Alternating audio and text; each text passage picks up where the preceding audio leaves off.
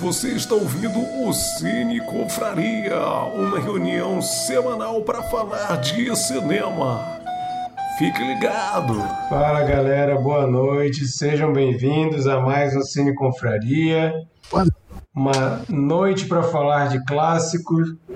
Como você já percebeu no título né, do, do nosso vídeo, Hoje vamos falar de Star Wars Episódio 4, também conhecido como Uma Nova Esperança.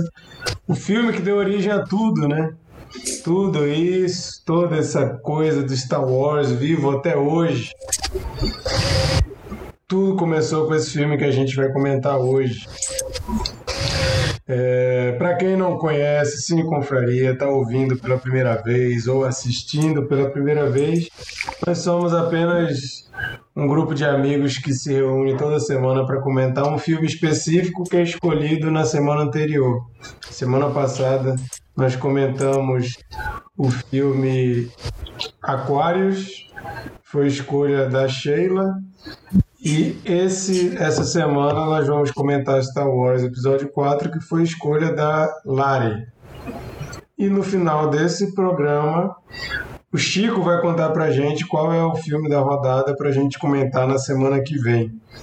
Então, quem quiser saber qual filme que a gente vai assistir durante a semana para comentar depois, pode esperar aí que no final do episódio a gente fala. Se você não quiser ver isso até o final também, amanhã a gente vai divulgar também isso na, nas redes sociais do Cine Confraria. Já fica a dica, siga Cine Confraria no Instagram, lá que a gente sempre fala qual é o filme da rodada, conta curiosidades, bota trechos do episódio da semana, além de qualquer aviso que a gente precisar dar vai ser dado por lá.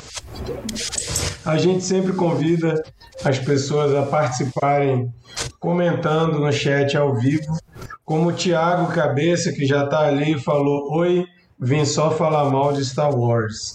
Aí, ó, isso aí é importante. Sempre é importante ter gente para causar nos comentários enquanto a gente está falando aqui. E ele também elogiou o C3PO do Mikael. Para quem não sabe, está só ouvindo, a gente faz esse encontro aqui ao vivo pelo YouTube. Então vocês que estão ouvindo como podcast não estão vendo, mas hoje, noite de Star Wars, o Mikael tá com um bonequinho ali na frente da câmera do C3PO e um R2D2. O Chico tem ali do lado uma mini princesa Leia. Tem um ali que eu não sei o que, que é, parece o. Kylo Ren. É o Kylo Ren. E aquele outro é o quê? Eu já esqueci o nome. Qual é o nome dele mesmo, Mikael? É o Eu não tô vendo nada no, na tela do, do Chico, só tô Eu acho que o ele Chico mesmo. tá fingindo. É um Ken. É um. Ken e o, É o Chico. Krennic. É um Ken da Barbie e o Chico comprou, fez uma roupinha de Star Wars pra ele. É ele o tá Orson. Krennic. Peguei uma cueca velha. Mas eu, eu não, não tenho como mostrar ali, mas tá aqui, ó. Eu também trouxe meus R2D2, uma cabeça de Darth Vader, um Chewie. E tem mais coisa ali, mas não é desse episódio, então não, não vou mostrar os outros. Mas Pois é, eu tenho uns bichinhos de pelúcia, mas não são desse episódio, então. É, para vocês verem que fã de Star Wars normalmente gasta dinheiro com isso, né? O, o Cabeça ainda falou da expressão do Mikael. Ah, tá. Ele não estava falando do boneco, não. Ele falou que o Mikael estava com a expressão inexpressiva igual do C3PO. Eu entendi que ele estava elogiando Valeu. o boneco e tá falando que o Mikael tá com uma expressão de C3PO. Mas beleza. Para quem não está assistindo, vamos saber aqui quem está participando do episódio hoje. Eu sou o Marquito. Boa noite aí para quem está ouvindo. Mikael, dá tu boa noite aí. Boa noite, bom dia, boa tarde. E eu não poderia começar esse episódio com aquela frase célebre: vida longa e próspera. Vida longa e Piadinha que eu, próspera. Ah, Eu tá. adoro fazer essa piadinha com fã de Star Wars. Foi mal. Ah, tá, porque podia correr o risco das pessoas não entenderem que é uma piada e achar que de Faltou a cara, sonoplastia. Cri, que de cri. cara ele já, já deu uma bola fora, mas foi sarcástico, tá, gente? Chico, Eu vou seguir aí a ideia do Mikael e vou falar. Venha para o lado negro da força, venha para a São Serena. ai, ai. Sheila, Oi, gente. Eu sou a pessoa mais aleatória desse rolê de hoje. Eu vim no papel Glória Pires. Eu vou assistir. Eu vou assistir esse pessoal brigar o episódio inteiro, porque todas as vezes que se fala em Star Wars aqui, ou em qualquer conversa de bar, de festa, escambau, as pessoas discutem porque discordam, elas discordam até das coisas que elas gostam. Então eu vim pra assistir vocês brigando, fazer a turma do deixa disso. Cabeça, tu vai falar mal do Mikael em outro canto, tá? Não aqui. Mikael é nosso querido. Boa noite, gente. Gente, se Ela fala que quer ver briga, mas depois ela diz pra não brigar. Não, a gente briga entre a gente, mas a nossa audiência não pode falar da gente, não. Beleza, beleza. Se, se vocês. É, não, não pode falar mal da gente, mas tá liberado falar mal do filme, cabeça. Pode falar. Ó, se, se vocês verem uma mudança na minha luz aqui repentina, é que o Durval, meu gato, ele tá aqui como o garoto da iluminação, ele tá mexendo aqui na lâmpada. Então pode ser que do nada mude totalmente minha luz, mas é porque ele tá dando esse help aqui. O rapaz que foi castrado essa semana, Não, Tá mas, puto. mas continua tarado, mesmo não sei como, mas ele continua querendo fazer as coisas que ele estava tentando fazer antes. Eu acho que vai ter um prazo Marquito. aí. Não, Marquito, ele nunca vai deixar. É mesmo? Vai ser taradão É eternamente. mesmo. Vai, Ó, vai. Minha, minha perna, então, que se prepare. É... Lari, Fralda. Oi? Usa uma Dê boa fralda, noite. falei. Na tua perna. ah, uma fralda na perna. Aí o- e o Cabeça comentou aqui que a, a piada do Mikael e do Chico foi um Cine Confraria especial, a praça é nossa. Vai lá, Lari. Ó, mas, mas foi engraçado a cara do Marquito. Deu uma tela azul, ele. Caramba! O que tá acontecendo? Valeu a pena. Valeu, valeu a pena ter feito essa piada, porque a cara do Marquito foi impagável. Boa noite, pessoal. Muito feliz da minha primeira curadoria aqui do Cine Confraria. É, espero que renda boas polêmicas. Tô esperando, tô ansiosa. Beleza. Bom, gente, hoje é dia de falar de Star Wars, o original de 1977. É, esse filme, não sei, aqui vou perguntar de cara se alguém aqui sabe quantas vezes já assistiu esse filme. Eu já vi muitas vezes, eu não sei dizer quantas vezes eu vi. A Sheila disse que viu uma vez. Também, também não sei. A Eu Sheila... vi três vezes. Eu vi inúmeras vezes, não, não, não sei dizer quantas. Primeira vez do Chico foi, foi agora, pro Cine Confraria. Eu não falo essa, fala essa parada não, pô. É mentira. Desculpa. Bom, é, Star Só por Wars. curiosidade. Só por curiosidade. O primeiro contato de vocês com Star Wars foi esse filme ou foi a trilogia de 99? Que começou em 99? Trilogia nova. Sou criança. Não, o meu foi esse filme, só que eu vi eu era muito moleque e eu não lembrava de nada. Nada. Então eu considero que eu vi a primeira vez ontem. Pois é, Ah, tá. era, Lembrando. era isso que eu ia falar. Meu- Esse filme, ele.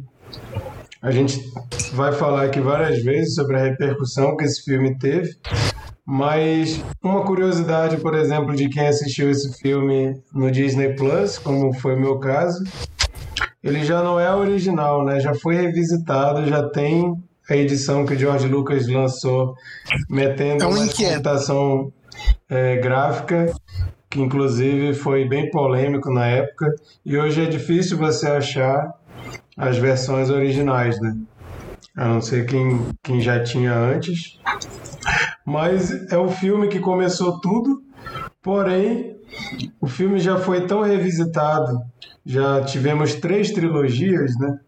E muita coisa derivada, como séries de animação, jogos, que apesar de ser o primeiro, como o Mikael bem lembrou, muita gente não teve o contato pela primeira vez com esse filme, como seria né, se as pessoas tivessem contato de acordo com o que foi lançado.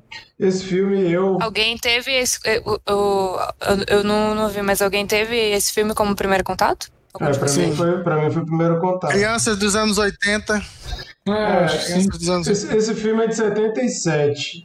Mas quando eu nasci, já era 84, o Mikael é de 82, para quem não sabe, está nos ouvindo, nos assistindo. 81. Mikael Vai fazer 40. é meu irmão, foi de 81, mas Star Wars ainda era assim uma coisa grandiosa, né? Fazia muito sucesso, inclusive nós tínhamos os bonequinhos. A gente tinha o Luke, tinha o Han Solo, a Princesa Leia, C3PO, R2D2, Darth Vader, Stormtrooper. Stormtrooper. A gente tinha o TIE Fighter a gente, a e nave... a gente tinha um, um... Qual que é o nome da nave do. do... X-Wing. X-Wing, exatamente. Que eu quebrei o TIE Fighter, né? Quando eu era criança. Logo que a gente ganhou, eu quebrei. O rapaz da iluminação apareceu aqui, ó. E aí, cara, beleza? Mas a gente teve o contato com esse filme, nosso pai introduziu na gente Star Wars, a gente ficou bem fã. Aí fomos ver também Caravana da Coragem.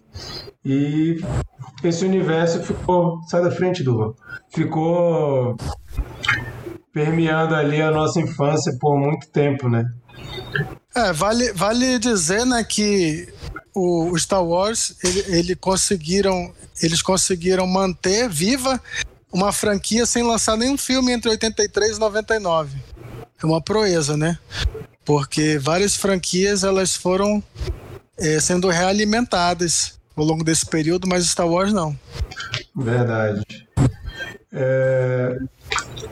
Vocês que, que tiveram com o primeiro contato a trilogia de 90 que começou em 99. Vocês estranharam muito revisitar quando vocês lembram da reação de vocês quando vocês foram ver os primeiros? Porque de tecnologia é uma diferença absurda. Né? Você pegar principalmente questão de efeitos de 99 para os anos 70 é uma coisa assim bem bem diferente. Cara, é, é, a, minha, a minha trajetória foi pouco estranha, porque eu assisti, eu comecei, o meu, meu, o primeiro filme que eu assisti foi o 3, né, no cinema. Eu não tinha assistido nenhum ainda. Daí, depois do 3, eu fui assistir o 4, 5 e o 6. E o 1 e o 2 eu fui assistir muito depois. Hum.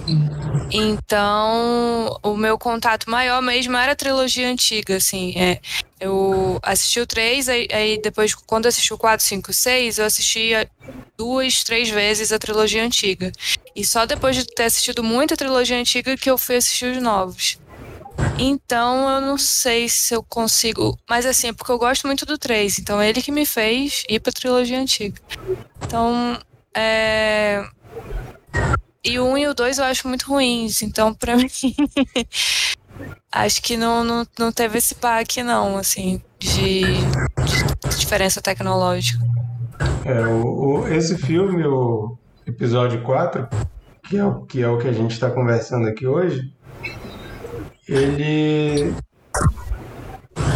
É curioso que ele não apresenta personagens que são icônicos, né, como Yoda, quando a gente pensa em Star Wars, a primeira coisa que vem na mente da maioria das pessoas é o Yoda. E ele não aparece nesse episódio. O Darth Vader, ele não é um dos personagens principais, assim, apesar dele ter uma presença importante. Nós não vemos ele como o principal vilão. E é, é um filme de introdução mesmo para a franquia, né? O Mikael, que viu bastante coisa a respeito do filme, deve até saber dizer pra gente aí qual que eram os planos do George Lucas quando ele resolveu fazer esse primeiro. Mas de curiosidade engraçada que eu até joguei no Instagram durante a semana, George Lucas quando ele foi lançar esse filme, ele mostrou para vários amigos, é uma geração assim absurda de diretores, né? Anos 70, início dos anos 80, a gente tem diretores aí importantíssimos, muitos muito importantes até hoje, como Spielberg. E George Lucas chamou esses amigos diretores e passou o filme. E todos eles, com exceção do Spielberg, disseram que ia ser uma bomba o filme, que ia ser muito ruim. E só o Spielberg disse que não, que ia ser muito bom e incentivou o George Lucas. E tá aí, né? A gente tá vendo até hoje o sucesso Depois eu é conto Star mais. Wars. Depois eu conto mais esses- sobre essa revisão aí, so- sobre essa, essa exibição aí. Provavelmente esses outros diretores não são muito ligados a blockbusters, né? Não é muita vibe deles. É, e, e essa, esse próprio conceito de blockbuster é uma coisa que vai surgir mais ou menos por aí, né? Você não, não tem essa, essa cultura de franquia, de, de fazer esses filmes é, megalomaníacos, né?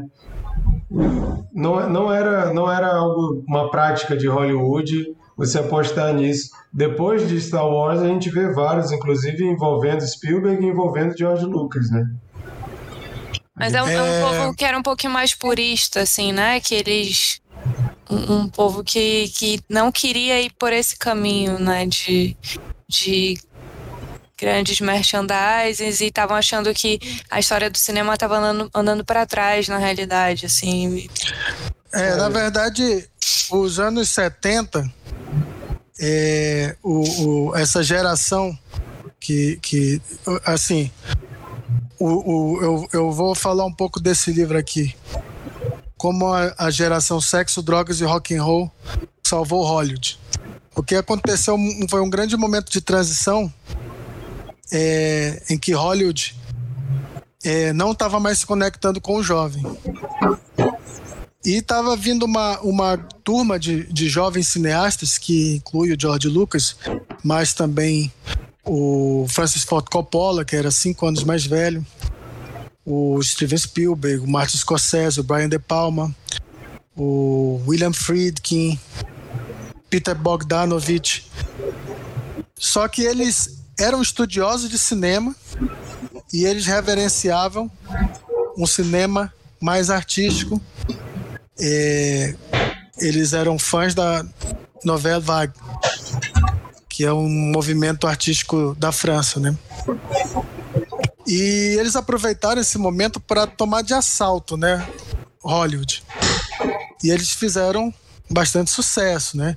A gente pensar que o Coppola fez o Poderoso Chefão, o Friedkin fez o Exorcista e o Spielberg fez Tubarão, 75. Então, é, ali pelo meados de 70, eles estavam com tudo, né? O George Lucas, ele é um cara mais inseguro, assim, né? E o Francis Ford Coppola, ele meio que era o tutor dele. Ele confiava muito no George Lucas e nas ideias dele. E o George Lucas fez um filme para Warner que era é, o THX 1138, que era, já era uma ficção científica e era uma adaptação de um, de um filme que ele fez na faculdade, que era um curta.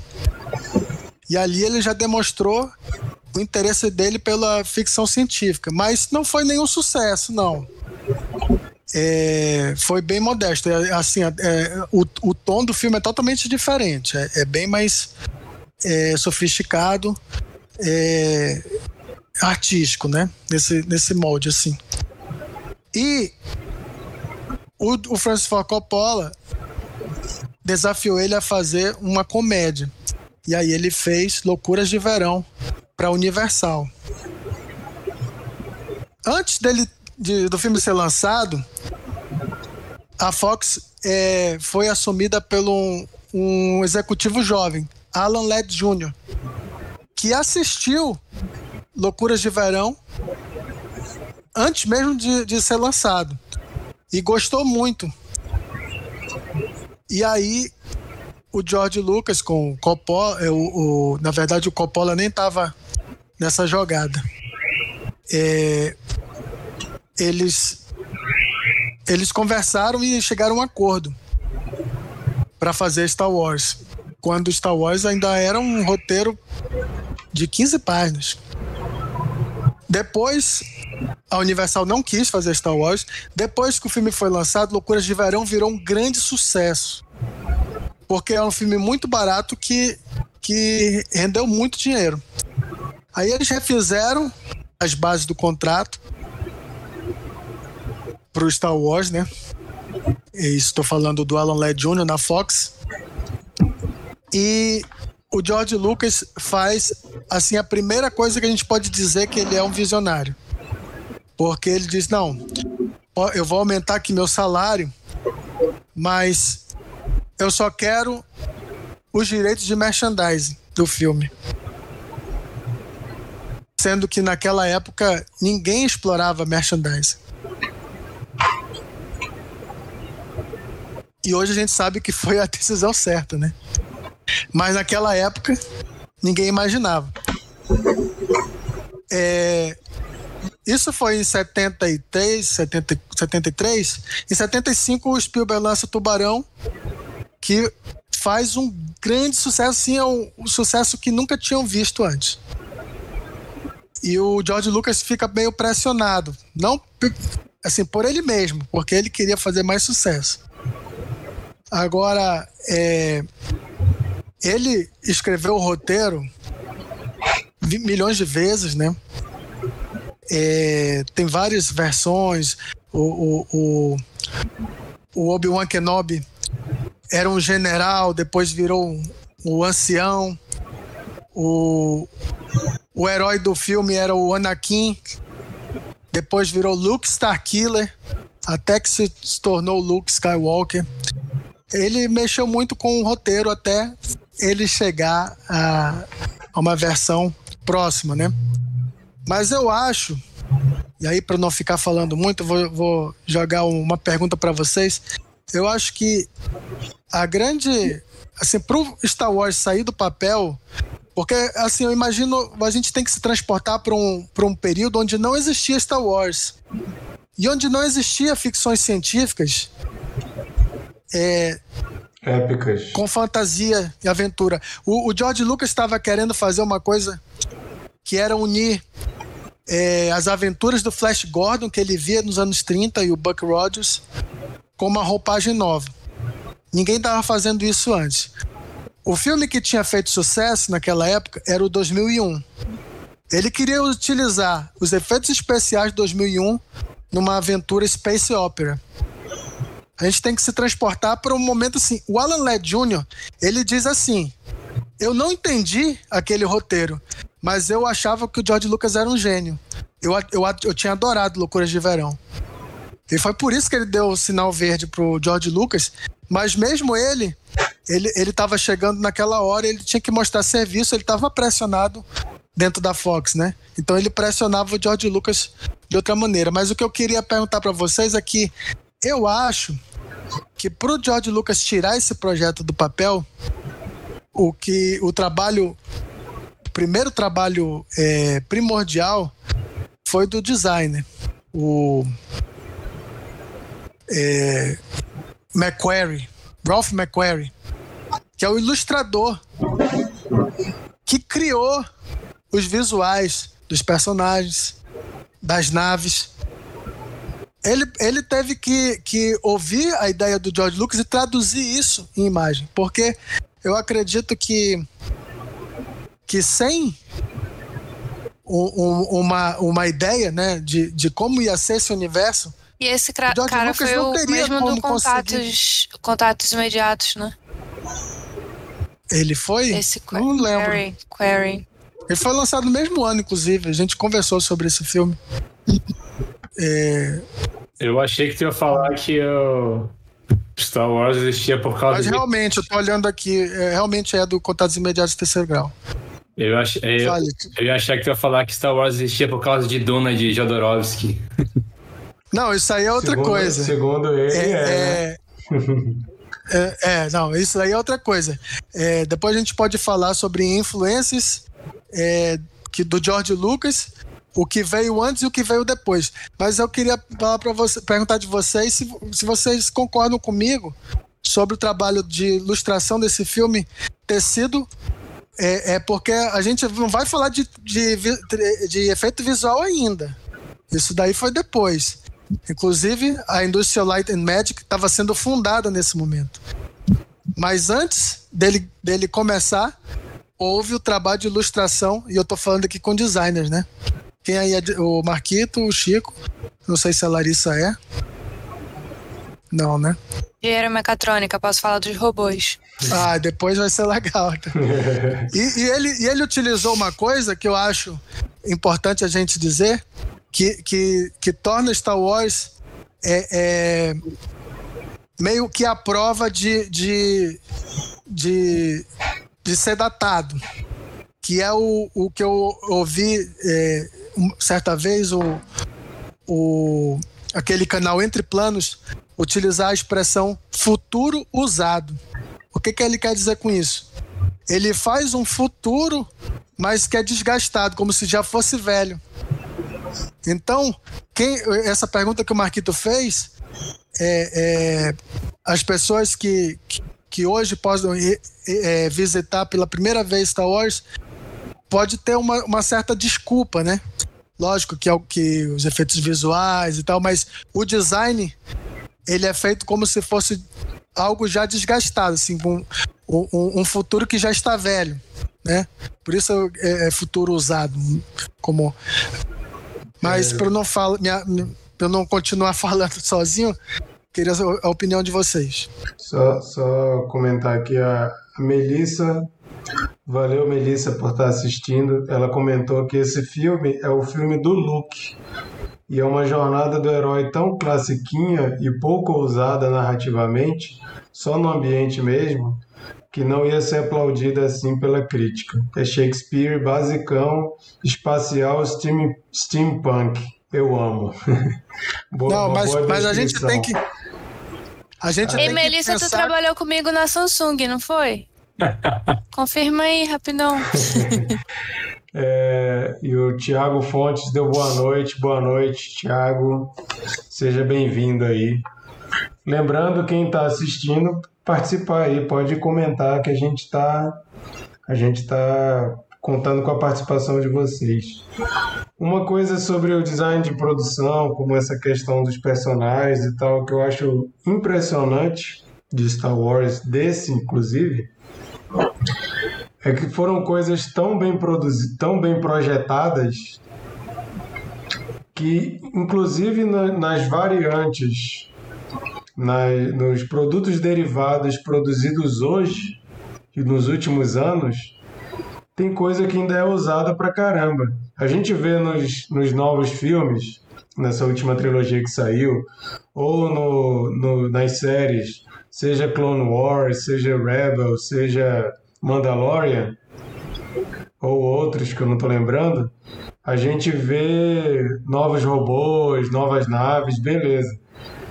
Mas a gente vê muita coisa derivada desse primeiro ainda, as espécies de extraterrestres, as naves, é, muita coisa, as próprias armas. Então é, é coisa que, se fosse ruim, com certeza a galera não estaria usando mais, teria substituído por outros. E é- eu acho isso muito, muito, muito interessante. E quando a gente fala de design, né, a gente sempre pensa em, em renovar, em renovar, em renovar, fazer uma nova versão, fazer uma coisa diferente, melhorar o que dá para melhorar. Mas é tão bem projetado essa questão de design do, do nesse comecinho desse episódio 4 que eles não precisam refazer muita coisa. A gente ainda está vendo. Essa questão de influências, por exemplo, do futuro velho, a gente vê a influência do, do clima de western ali em muitas cenas. E isso é explorado pra caramba atualmente em Mandalorian, né? Que é praticamente um western Uhum. total, até trilha sonora. Então a gente vê muita coisa. É, para mim é um reflexo puro do como o projeto inicial estava bem feito, porque um trilhão de variantes depois você ainda tem todo aquele DNA do primeiro projeto muito presente. A Melissa respondeu que sim. Ela é, Aê. trabalhou nesse assunto. Mas se ela falasse, não, eu nunca trabalhei na Samsung. Ah, que bom. Como é que é? Ah, tá. entendi. Pensou se ela falasse, não, eu nunca trabalhei, tu tá doido.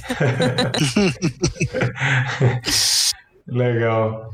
É, mas vocês, o que que vocês acham disso que o Mikael falou? Querem comentar? Não? Outro Concordo. designer.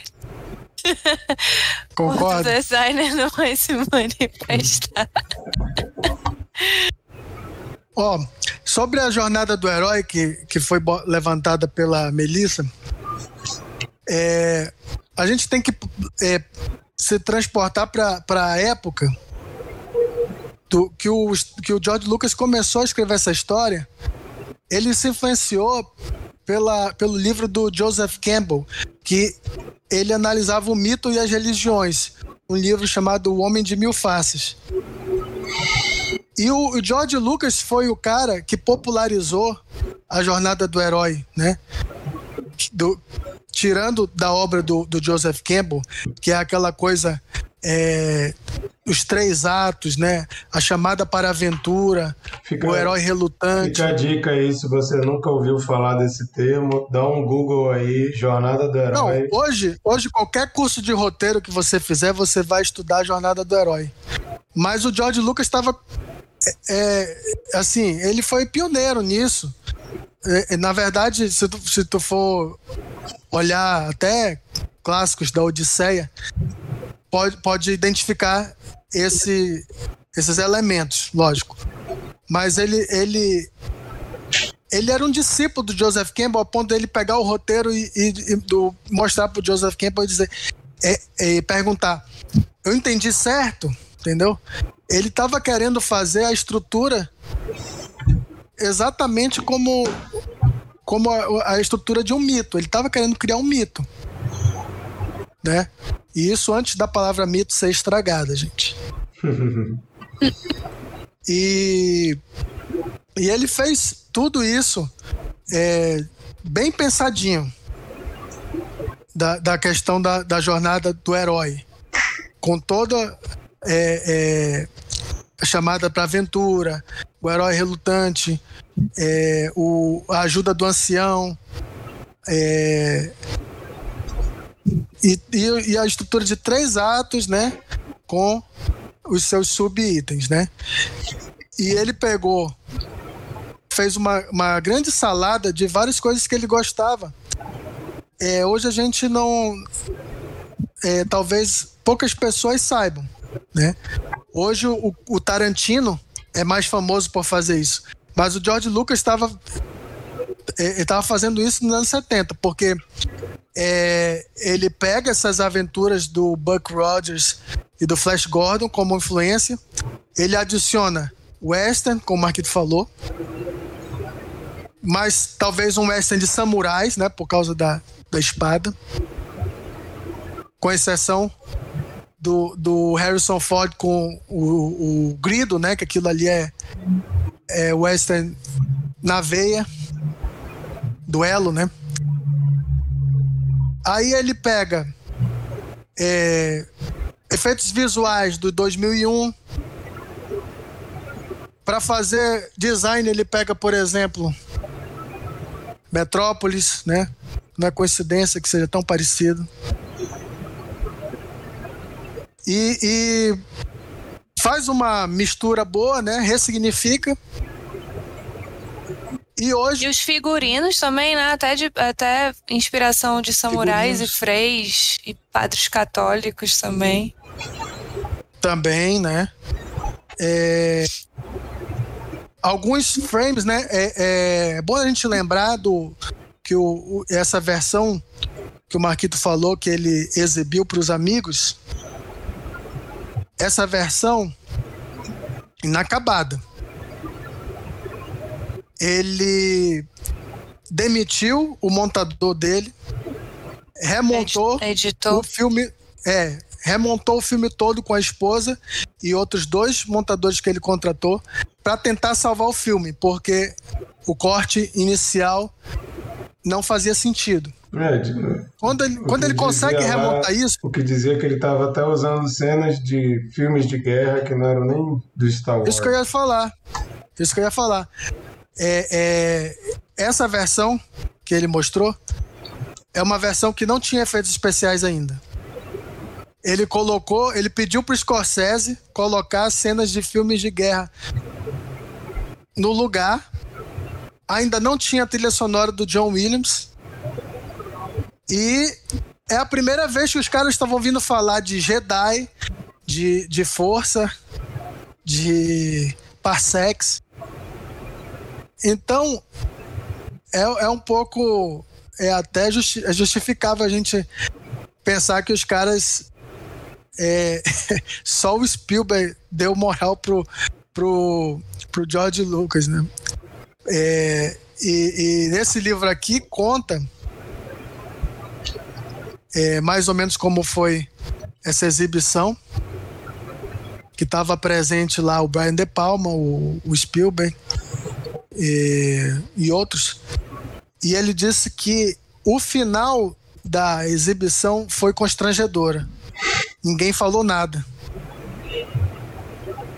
E a, a Márcia Lucas começou a chorar. E aí a, a, chega a outra, uma outra amiga que tava lá, chegou com ela, para de chorar, o chefe da Fox tá aí, tu tá, tu tá, tu vai deixar o George Lucas numa cilada. Aí ela parou de chorar e tal. Aí eles foram para um restaurante, já sem o, o chefão da, da, da Fox, né? Só os amigos. Tudo em silêncio ainda. Aí o George Lucas perguntou: E aí, o que vocês acharam? Aí o Brian De Palma começou. Não, perguntou, né? Ele disse: Olha, não gostei, esse filme não faz sentido. Aí, algumas coisas que tinha na época, é, é, ele disse assim: a força dos outros não era conhecida ainda, ainda não era a força, era, era a força dos outros. Ele, quem diabos são os outros? e, e fez um monte de pergunta que o George Lucas tentava responder e tal, e, o, e o, realmente o, o Spielberg foi o único a apoiar o George Lucas naquela, naquele momento, mas o, o George Lucas estava arrasado nesse momento e, e o Spielberg disse: O teu filme vai ser sucesso. E ele disse: Claro que não, não sei o quê. Talvez rende 10 milhões, faça sucesso entre crianças de 8, 8 anos. Ele disse: Não, vai fazer mais sucesso que o Contatos Imediatos. Ele disse: Não, não viaja. Aí ele disse: Não, escreve o que eu tô dizendo, porque eu, eu, eu fiz um filme mais adulto. O teu tem apelo para todos e vai fazer mais sucesso. Aí eles fizeram até uma aposta e tal. É, um apostando no filme do outro, né? E aí o, o George Lucas teve o maior trabalhão, porque a Industrial Light and Magic na época eram os caras meio hippie que não estavam nem aí para prazo. E aí ele ficou indo lá direto para tentar aprontar os efeitos visuais do filme. Para quem não sabe, E- Industrial Light and Magic era a empresa que criou os efeitos especiais, não só de Star Wars, como depois de vários outros filmes. Se eu não me engano, existe até hoje. Exatamente, mas nessa época era o primeiro filme, né? Então, é, a maioria dos pioneiros sofrem isso, né? Porque eles vão criar uma, uma tecnologias que não existem. E o, o George Lucas inicialmente cogitou é, colocar aquela coisa escura, colocar as naves pendur, é, coisa no engatada no, no cabo de vassoura e movimentar. E não ia dar certo. Aí eles realmente fizeram é, as maquetes, fizeram é, a, a, tecnologia possível né, para fazer as batalhas estelares. E eles utilizaram ainda como como base essas cenas de filmes de guerra. Eles, eles fizeram muita coisa igualzinha. Se você ver vídeos no YouTube, dá para ver que realmente é muito igual. É, a Melissa comentou: quando se imagina um futuro quebrado, você justifica previamente qualquer falha de cálculo na ambientação e aproxima. É um atalho útil para dizer: avancei tanto que voltei. Por isso tem tanta coisa reconhecível. Verdade. E o Thiago comentou: parece que o Mika gosta mesmo desse tema, hein? Olha, vou só dizer uma coisa. A, a Lari eu tô de tá férias. para mim. Não, não achem que a Lari está sorrindo nessa pose aí há 10 minutos, tá? Ela travou, não sei porquê.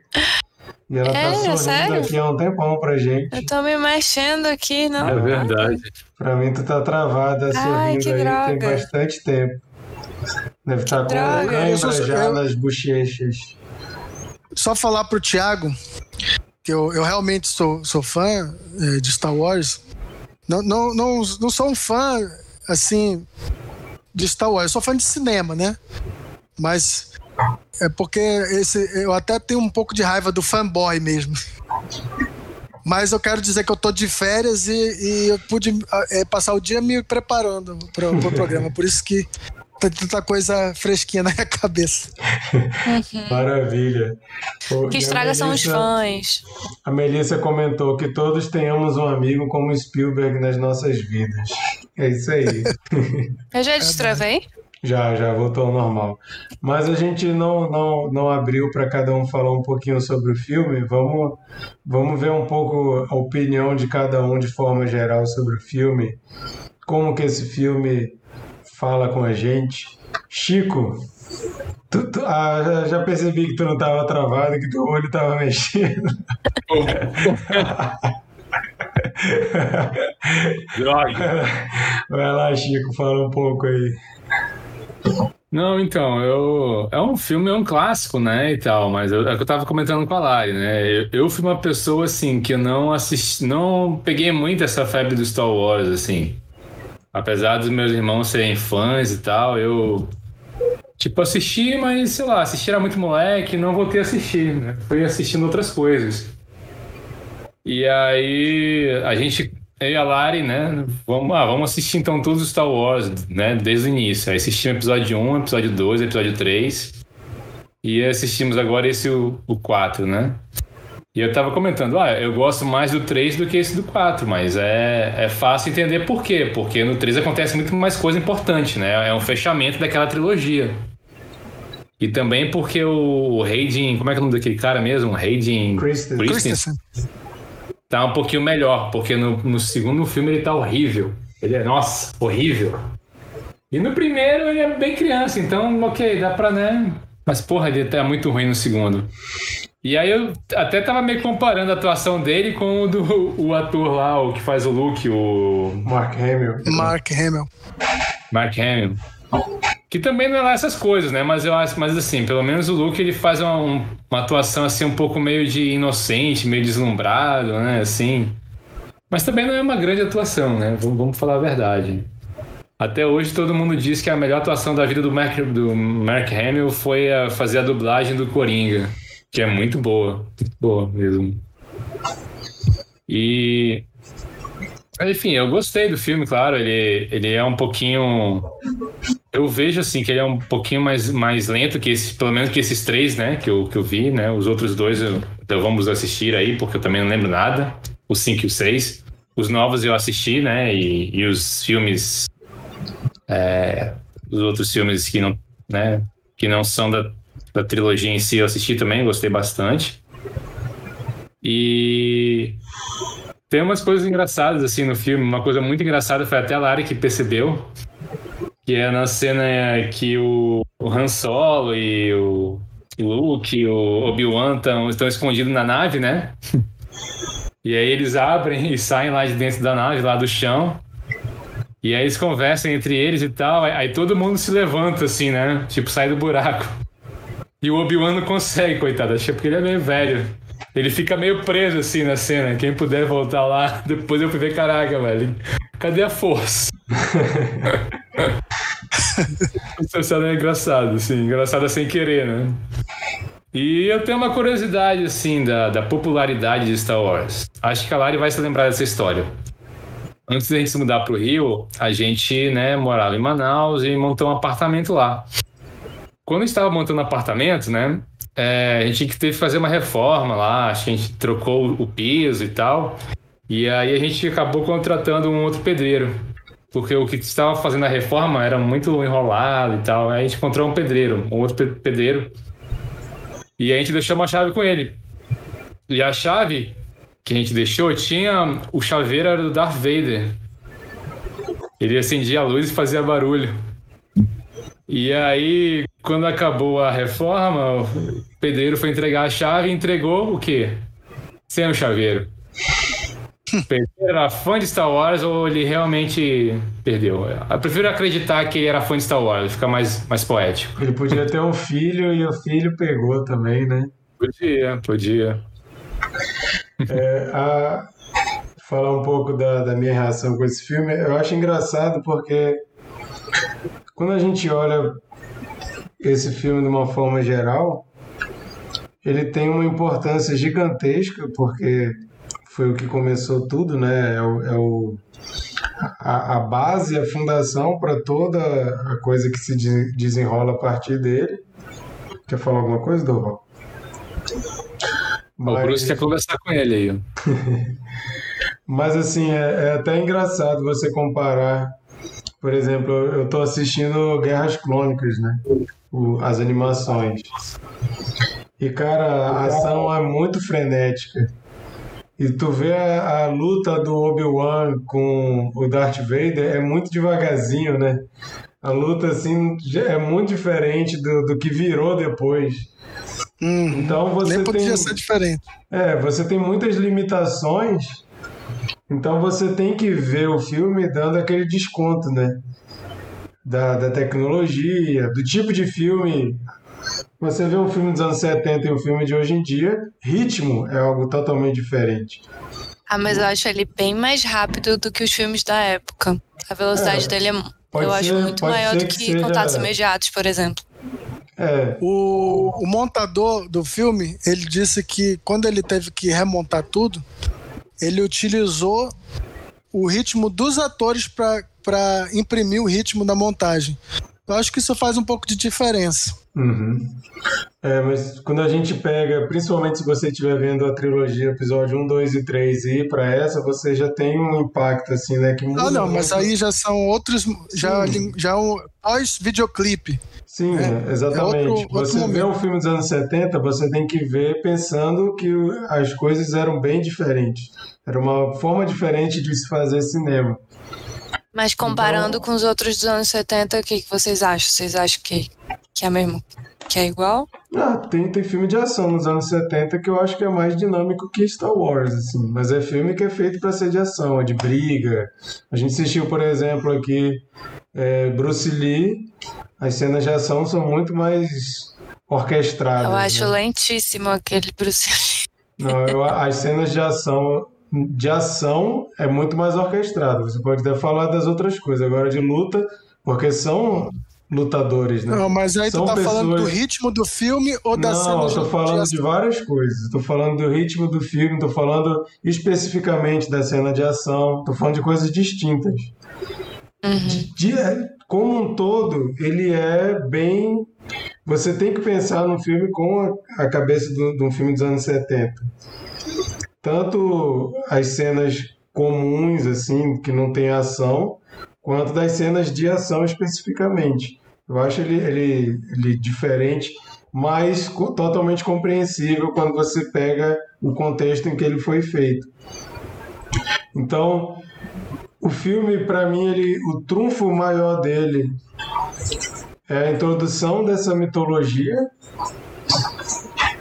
você fica encucado para entender o que é a força. Você vê que não explica nada ainda nesse filme, mas eles tratam o Darth Vader até quase como um feiticeiro, né? Fala daquilo ali da força como uma religião, como algo é, ultrapassado, como algo que não, não deva se dar muita importância. E a gente vai ver depois até a questão do, do, do treinamento do Luke ali com Obi-Wan, que nem se compara com depois o treinamento que ele vai ter com Yoda, mas já é uma coisa assim também que a gente não consegue entender muito bem. O, o Harrison Ford fica zoando, né, dizendo que é ridículo aquilo e tal, não sei o quê. Então a gente não tem aprofundamento nenhum, mas instiga a curiosidade. E os personagens são muito bem feitos, assim. Essa questão do, do filme ser mais família, para mim é algo que, que é um grande trunfo, porque Contatos Imediatos é um filme adulto, eu acho que eu vi criança e me empolguei, mas talvez eu que era uma criança que gostava de umas coisas mais assim, mas Star Wars é, é algo que sempre foi mais bobinho, Inclusive, eu acho um absurdo quando pessoas veem os novos filmes e acham bobinho, como se tivesse, o filme tivesse perdido e tal. Eu falo, que isso, pô? Vai ver os lá dos anos 70. Sempre foi bobinho, sempre teve piadinha, alívio cômico. O C3PO sempre foi alívio cômico. Depois o Jar Jar Binks. Depois outros, né? Toda hora aparece um personagem para na trilogia mais recente até o fim, às vezes é o alívio cômico, mas sempre teve isso, sempre teve uma preocupação com divertir a família toda, e, e isso para mim é muito a minha formação no cinema quando eu era criança. Muitas é, é, antologias, muitas filmes épicos de de aventura, desse contexto fantástico, e muito se deve a essa galera, George Lucas e Spielberg principalmente, e vários que foram surgindo ali é, similares, né? Então, eu acho que é um filme que para mim, apesar de para mim não ser o melhor dessa primeira trilogia, ele tem uma importância que eu, não dá nem para medir. Tanto é que a gente tem essa febre de Star Wars até hoje. Sheila, fala um pouco aí, por favor. Cara, eu acho que é aí que tá a grande importância da história. Eu acho que o grande trunfo da saga toda são essa essa essa, essa formação de uma mitologia. Você falou muito bem.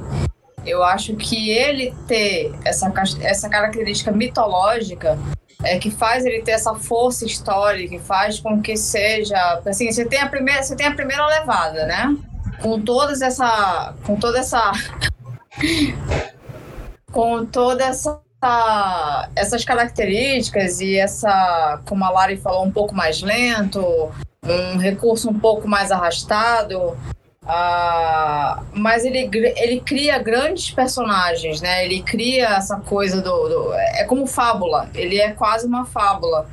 E ele traz o Darth Vader, que de longe é o grande personagem sempre, a grande figuração. Eu acho que é a caracterização visual e histórica mais importante dele, a ponto de que tem uma nova geração de filmes e que tem uma nova geração de pessoas inspiradas. E aí você tem o ponto da mitologia, você tem a, a transferência da. Tem um fator familiar muito importante. Eu acho que são algumas gerações que repassam umas para as outras. O, o pai de vocês passou para vocês e vocês vão repassar. É, é, é, acho que esse aspecto familiar, né, essa transferência familiar do, do, da saga, é também muito importante.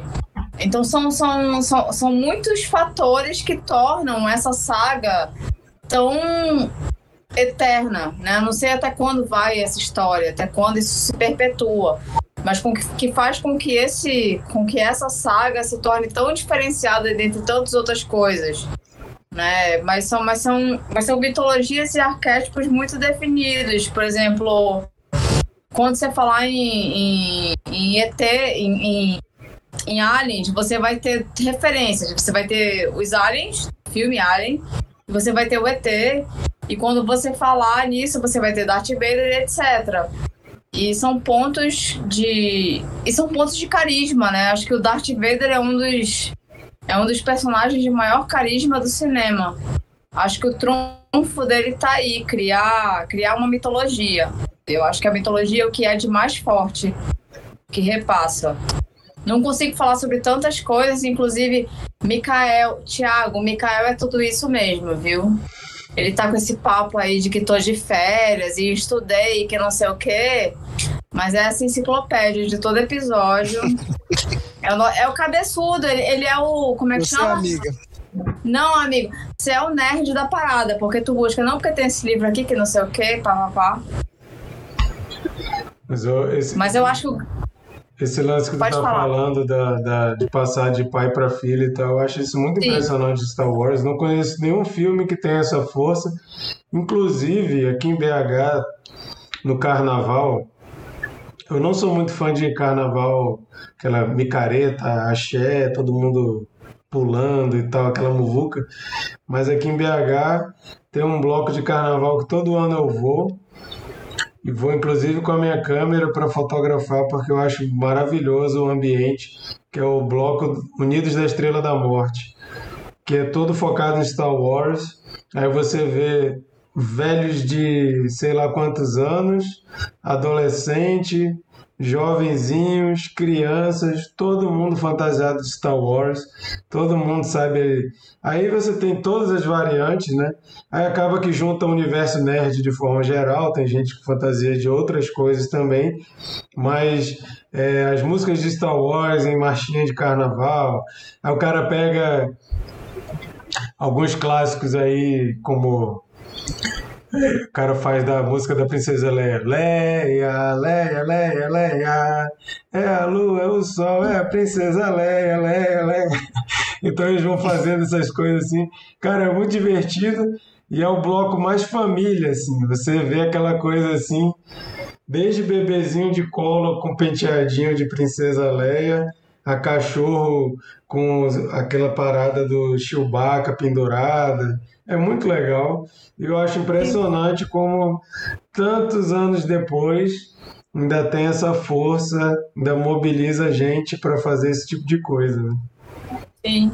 Certamente mitologia e transferência familiar são os grandes trunfos da, trunfos da saga. Que eu acho que vão se perpetuar por muitos e muitos anos. Assim, eu não consigo olhar e pensar que, sei lá, daqui. Tal, tá, não sei. Vamos lá, mas acho que daqui a 10 anos ainda vai estar muito forte isso, ainda vai haver, vai haver uma transferência grande. Eu não Ah, consigo agora que ver a a morte. tá É. na parada, Exatamente isso pode que eu ia falar. aí 50 anos. Disney Plus, Disney Plus está fazendo um monte de seriado agora do Star Wars e Mandalorian foi um sucesso tremendo, indicações Mas é- ao é- Emmy, inclusive. Bad Batch tá maravilhoso. É, mas o que vai é? ter o a que da é uma- vai ter do Obi-Wan Kenobi. Isso daí não, não deixa de ser uma grande ironia, né? Porque o que é o Star Wars 77? É a força de um material inédito, né? De um cara é, assumindo riscos, né? Para criar uma coisa nova. Mas é, mas e é hoje aquela em coisa. É tudo derivado. de- O Star Wars é uma franquia, né? Pois é, mas é aquela coisa, quando você lança um material inédito, você tem a responsabilidade de construir uma estética. Então ele pega, pô, não tem.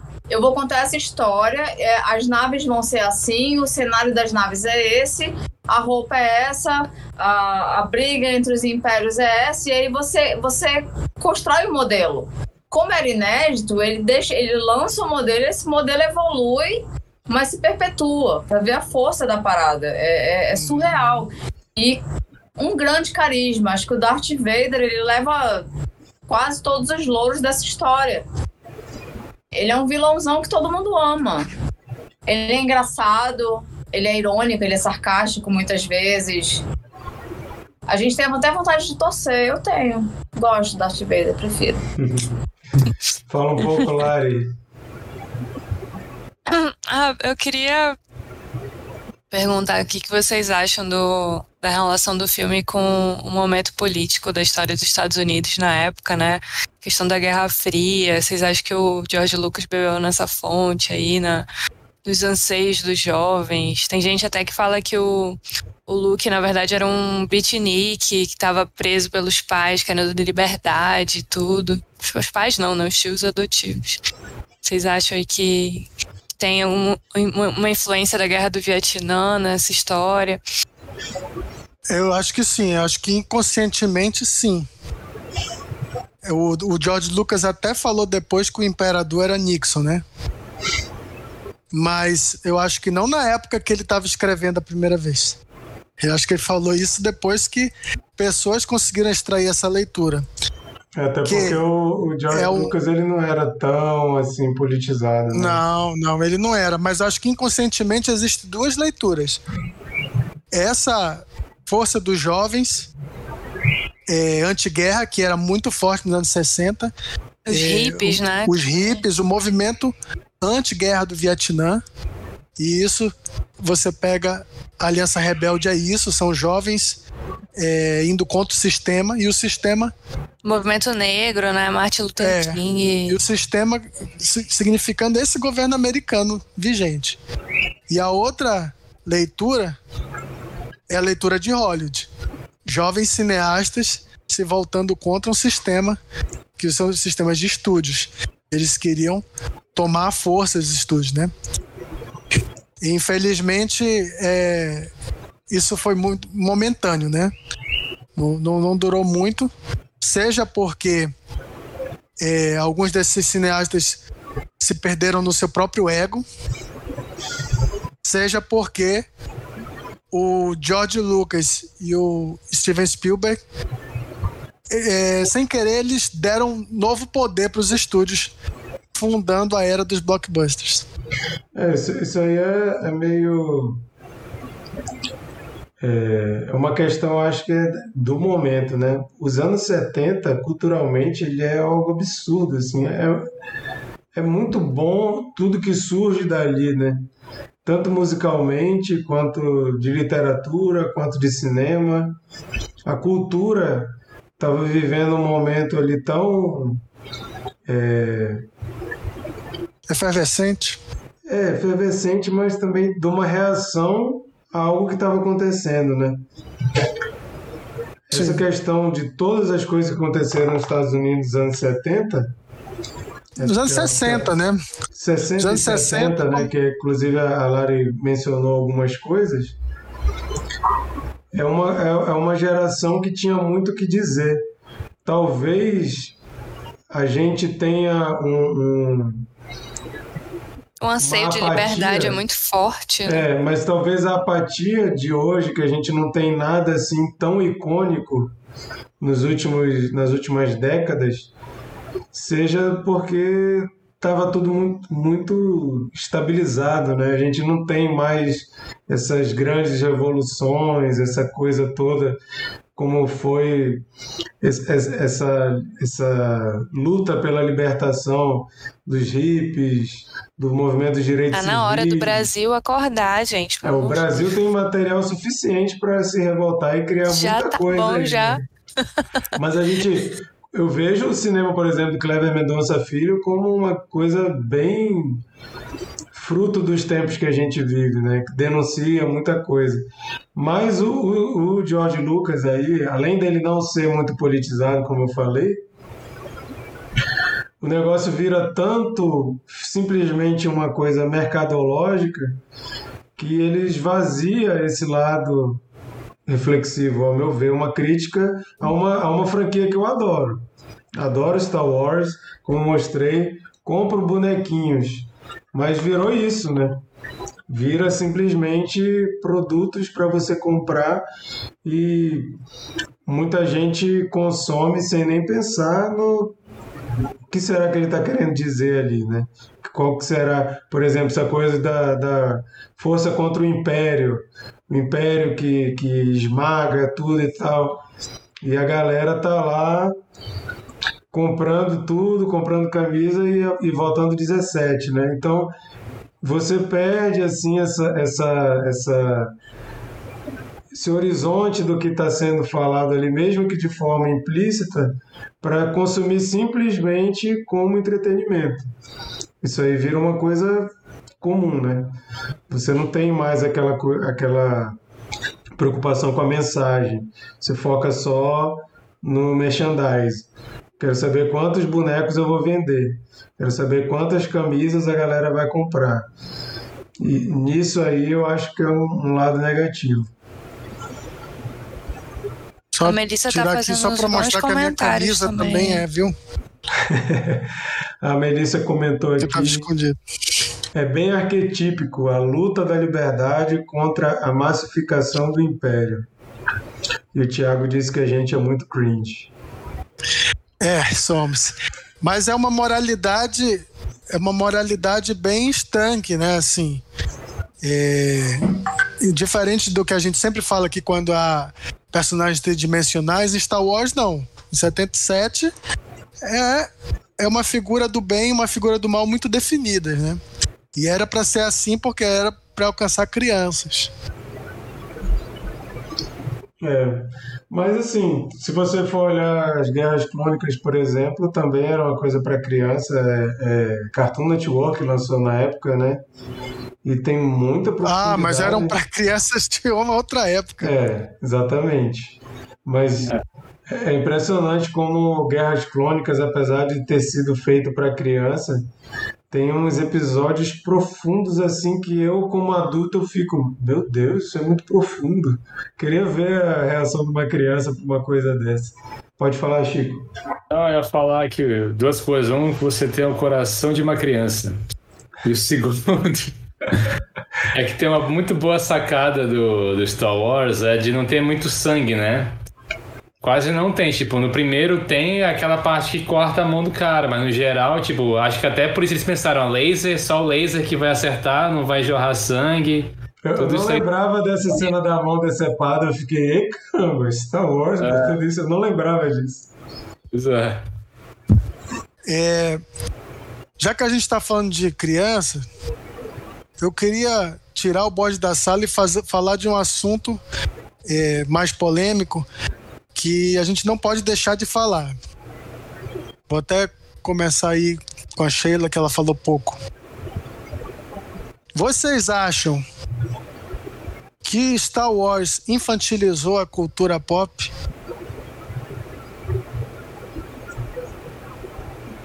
Que é acusado muitas vezes disso, né?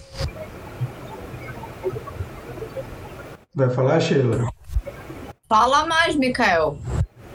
Desenvolve um tiquinho mais. Não, é, assim, é uma pergunta, é um debate que, que já existe, né? Por isso que eu estou suscitando aqui. Que ele diz assim que é, o, o George Lucas faz um filme com voltado para criança, né? Mas que tem um apelo muito grande para toda a família.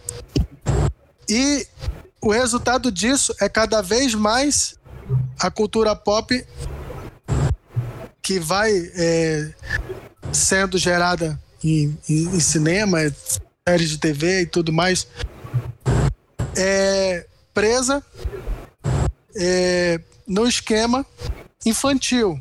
Né? Hoje a gente tem super-heróis, né? O, o, a bola da vez são os super-heróis. Diz, a Marvel está infantilizando o espectador do que vai ao cinema, né? Que, que consome cultura. Então é uma discussão eterna. Vira e mexe, quem está fazendo filme pipoca, quem está investindo em cultura de massa, vai sofrer esse tipo de acusação.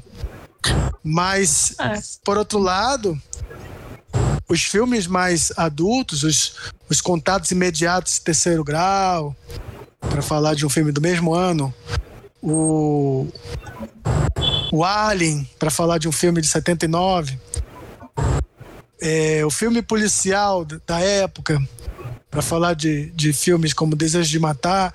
Assim, o que, assim, cada vez menos se fazem filmes desse tipo. É, mas eu acho então, que o então- filme da cultura de massa, assim, pra, ele tem que ser diversão para a família toda mesmo. Pois é, eu acho que o pressuposto é da, da, né? Eu acho que o pressuposto da cultura pop, e aí eu vou usar como que nem o Marquito gosta de falar. Muitas, muitas aspas do que eu tô falando, por favor, pelo amor de Deus, não me cancelem. Mas o pressuposto do, do, do popzão, do, do, de massa, é um pouco a superficialidade. Né? O que você entrega é, como mastigado, pop, né? você é, é, superficial, não há, não existe, não, assim, é, não existem tantas camadas, é algo rápido, é algo muito de gestão fácil. Pois é, e, e, assim, é um problema. Essa, eu acho que, inclusive, apesar dele ter, um, dele ter um contexto político e tudo mais, eu acho que esse contexto político nem é percebido pela grande massa, né? Não, não se fala disso, tanto que assim, eu acho muito difícil que você tenha uma contextualização política percebível. Tanto que é um produto Star Wars, você vai até Riachuelo enquanto você está esperando ali na fila para pagar quiz, necessaire, caderno. Então é um produto que assim ele, ele acaba não pedindo que as pessoas pensem tanto, né? Não, sem dúvida, mas, mas assim, se, se o Star Wars é o primeiro, é tipo é o filme que inventa o blockbuster. Uhum. É, a pergunta é: é justo dizer que o George Lucas é culpado de infantilizar uma geração? É isso que eu não. queria saber de você. Não, ele Acho não que é. ele proporcionou mais cultura para todos, de maneira. Cara, o cinema eu- não ficou algo elitizado. Não, eu acho que ele, eu acho que ele não tinha intenção de nada, sabe? Eu acho que ele não tinha intenção. Olha, a Pra presepada, quem, viu? pra quem só está ouvindo, o Chico acabou de sumir na câmera dele e apareceu na câmera da Lari. Cadê ele? Vol- Chama ele de volta. A Lari, chama tá ele chamando. de volta Ó, na Lari. A Melissa comentou sobre isso, que cultura pop é caracteri- caracteristicamente de fácil digestão, sempre alcança os mais jovens, inclusive é o que cria essa abrangência. Não, isso daí é o que a gente sabe hoje. Entendeu? Eu quero saber é, é, o que, que vocês acham assim. Se a partir de 77 isso era uma cultura que não existia. Não existia cultura pop em 77. Não, eu não acho Ah, que mas a gente pode, pode fazer Então- um paralelo com a música também. A música que atinge Sim. as massas não é uma música. Cara, Não é uma eu música acho que- erudita. Eu acho que ele não estava intencionando nada. Eu acho que ele tinha uma história para contar, ele tinha uma estética para mostrar e fez. E aí, como a gente já começou um pouquinho antes, ele é o primeiro. Primeiro, não, assim, ele é um, é um precursor. Ele tem um produto que começa. E por mais que ele tivesse elaborado isso com sentido ou não, a coisa andou a partir daí. Mas eu acho que ele não ficou matutando tanto essas coisas, não. Às vezes eu, tenho, eu quero contar essa história desse jeito eu tenho essa, eh, esse personagem e eu vou lançar. E aí a coisa meio que. Ó, o Chico já foi pra, pra câmera dele. Ô, bonito, eu ia pedir pra tu dar um beijinho na mulher. Porque tu foi lá, deu um oi pra gente, faltou o beijinho, pô. Gente, pra quem não sabe, Chico e Lari são um casal. Cônjuges. São cônjuges. Cônjuges. Conges. Cônjuges. Eles são cônjuges.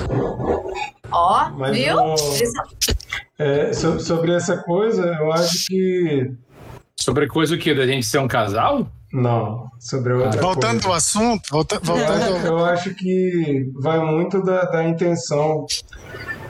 Quando você cria um- um- uma peça de arte, seja ela qual for, dependendo da sua relação com ela, você de- determina se você quer que ela seja é, gasta ao máximo e pulverizada, ou se você quer que exista mais uma certa reverência sobre aquilo. Por exemplo, um cantor que faz uma música, ele se leva super a sério. Aí vem uma, uma marca qualquer e fala, ó, quero te pagar para tu fazer uma paródia dessa tua música e fazer um comercial para TV. É, aí tu vai e tipo aquela música lá do Gordinho Gostoso, que parecia uma propaganda dele o tempo todo, enchia meu saco falando da TV digital, que era eu não sou friboi, mas estou na moda, mas era trocava as le a letra para falar de TV digital. Claramente esse cara não tem apego nenhum com a música dele na forma mais pura de dizer não, não pode deturpar a minha arte. Ele tá ali, faz o que quiser com ela, contanto que a música, que a minha, minha música espalhe, né? Eu acho que no, no, no cinema tem algo disso. Tem caras que vão fazer um filme que não querem que aquele, aquilo seja visto meramente como um produto que vai criar merchandise e tal, não sei o que, faz isso, faz aquilo, faz uma sequência, faz um spin-off, faz uma série, faz uma, uma, uma série de camisetas, faz não sei o que, faz uma peça, faz um jogo. Mas tem uns que estão simplesmente querendo que aquilo ali pulverize mesmo. Eu acho que é complicado a gente querer dizer quem está certo e quem está errado, como se tivesse que atribuir uma culpa a essa pessoa que vê o, o filme como cultura de massa, como algo que é vendável e inesgotavelmente, né, como Star Wars faz. É claro que vai ter gente que gosta de consumir esse tipo de coisa e vai ter gente que acha que isso é é, sei lá, descartável demais. A gente cai no, no, no, no na tentação de, de querer definir né, o que, que é aceitável e o que não é. Eu acho que às vezes isso não, não cabe a nós dizer se o cara tá certo ou se ele tá errado de querer já fazer o filme pensando nos bonequinhos. Agora, é claro é claro que quando você faz pensando em merchandising já, você tira um pouco o foco da profundidade, talvez, não acho nem que sejam coisas excludentes, mas de repente você tira um foco um pouco daquilo para focar nos personagens que eu preciso vender. Só que voltando para o que eu estava falando antes, se você pega as séries derivadas de Star Wars, de novo falando de Guerras Crônicas, ou se você pegar a Disney, Pixar, que a gente já comentou aqui também, Luca, há pouco tempo, que são coisas para crianças, e são para cultura de massa, e são super vendáveis e são feitos para criar bonequinho. Você pega coisas altamente complexas e profundas também. Você vai ter coisa que vai falar sobre luto, você vai ter coisa que vai falar sobre tristeza, você vai ter coisa que vai falar sobre é, aceitação, sobre diversidade. Então não é porque é um produto de massa que você está infantilizando.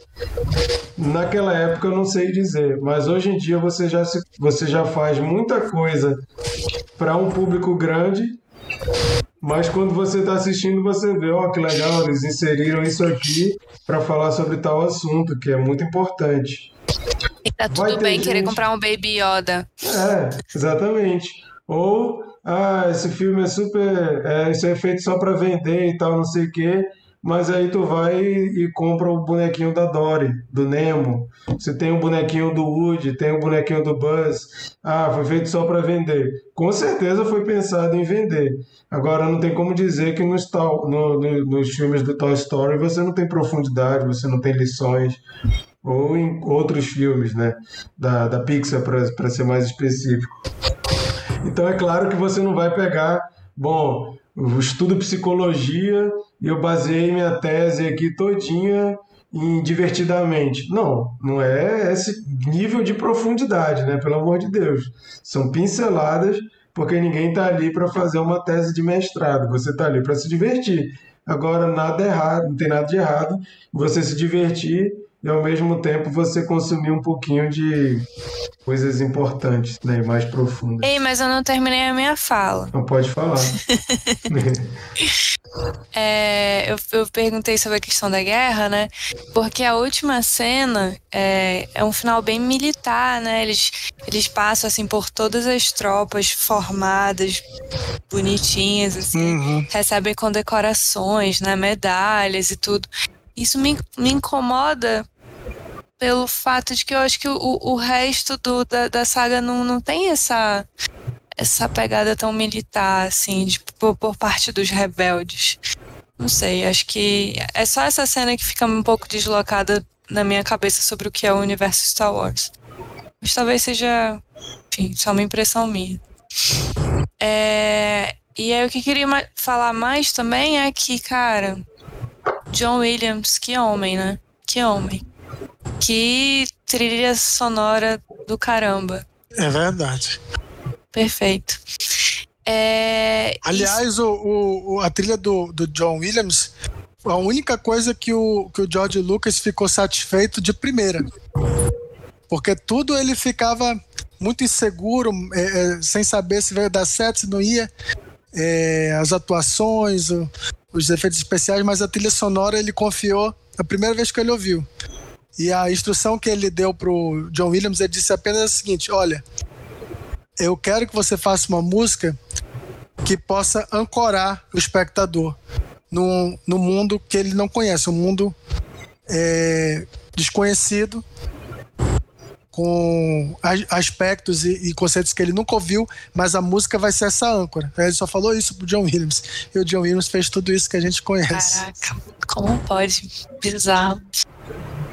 E, e, e também queria falar das, da, do que veio depois de influência, né? Assim, tem, tem o Blade Runner que, que veio logo em seguida, né? Que é, eu acho, totalmente Star Wars, assim, to- muita referência. Quer dizer, não totalmente, óbvio, muita referência. E o primeiro, o, o primeiro jogo que eu me viciei, primeiro game que eu me viciei e que também é muito baseado em Star Wars. Influência total, que é o Space Invaders, né? Que, que dá pra, dá pra chamar também do, do primeiro game blockbuster também, tipo Star Wars. Hum, E é. E era isso, né? Esse- isso que eu queria pontuar. Legal.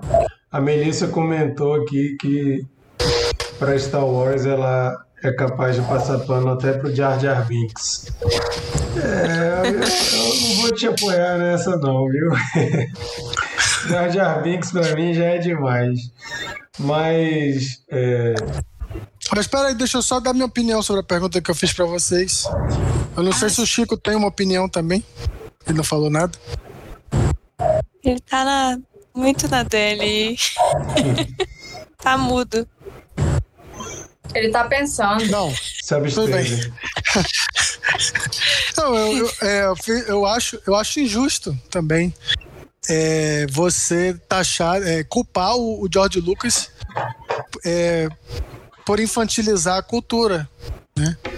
Isso daí vai muito mais da expectativa que aqueles próprios cineastas jovens tinham na época, de achar que eles iam ser é, o François Truffaut, o, o Godard dos Estados Unidos. Eu acho, né? Mas é, houve infantilização? Houve. Mas isso foi uma, um efeito colateral. Eu acho que o George Lucas aí não tinha como prever que adultos iam é, ficar obcecados pelo filme.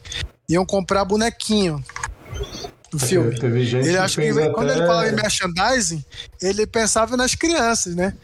Mas ele não, nunca imaginou é, e que eu acho que, que a, a questão toda É, Mas os adultos como- foram além, fizeram uma igreja da força.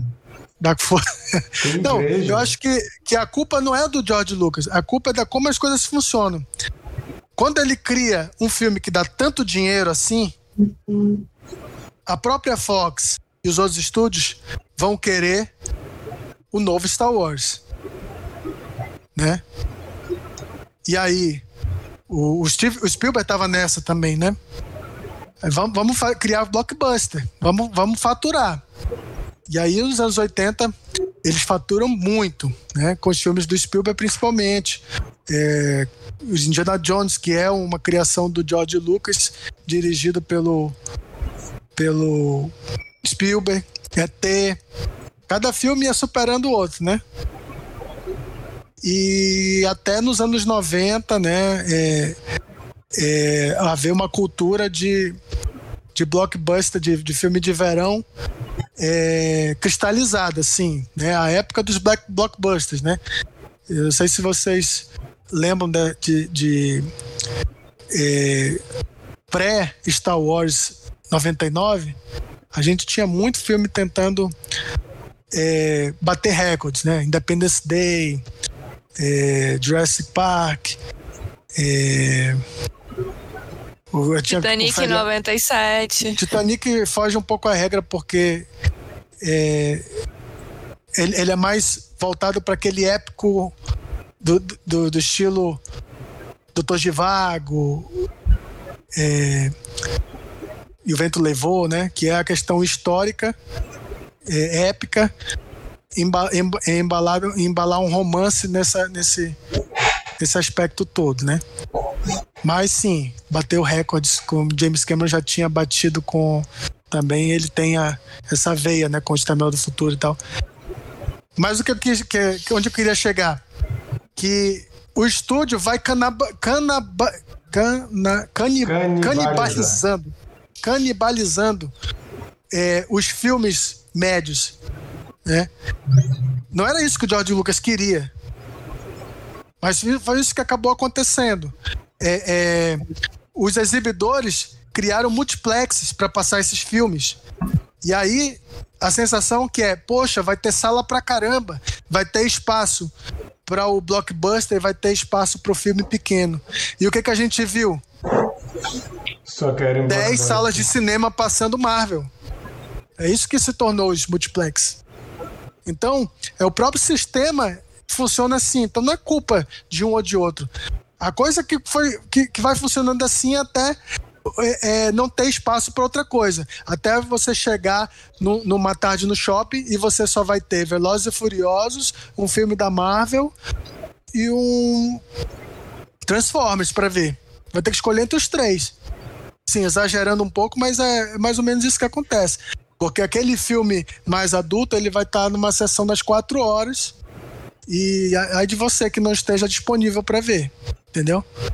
Então eu acho que é consequência, sim, mas não foi culpa do George Lucas. É culpa de um sistema. É, sistema capitalismo é isso, né? Você está fazendo É. um filme de milhões de dólares, você precisa de retorno de bilhões de dólares e para isso você precisa passar na maior quantidade de salas que você puder e os donos de cinema querem ganhar muito dinheiro e eles vão no que é mais garantido, né? O que, que é mais Os fácil episódios 5 passar... foi independente também, né?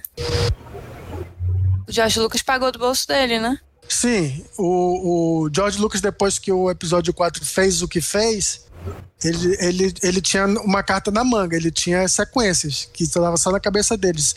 Opa, eu vou financiar o filme porque eu não quero ninguém controlando, me controlando com questão de orçamento, de, de alteração no roteiro, de, de corte final. Ele não dirigiu o filme, né? É, vamos lembrar que é, ele ficou esses anos todos sem dirigir. Depois do, do, do episódio 4, ele não dirigiu 5, não dirigiu 6, não dirigiu nenhum filme até 99, quando ele voltou a dirigir Ameaça Fantasma.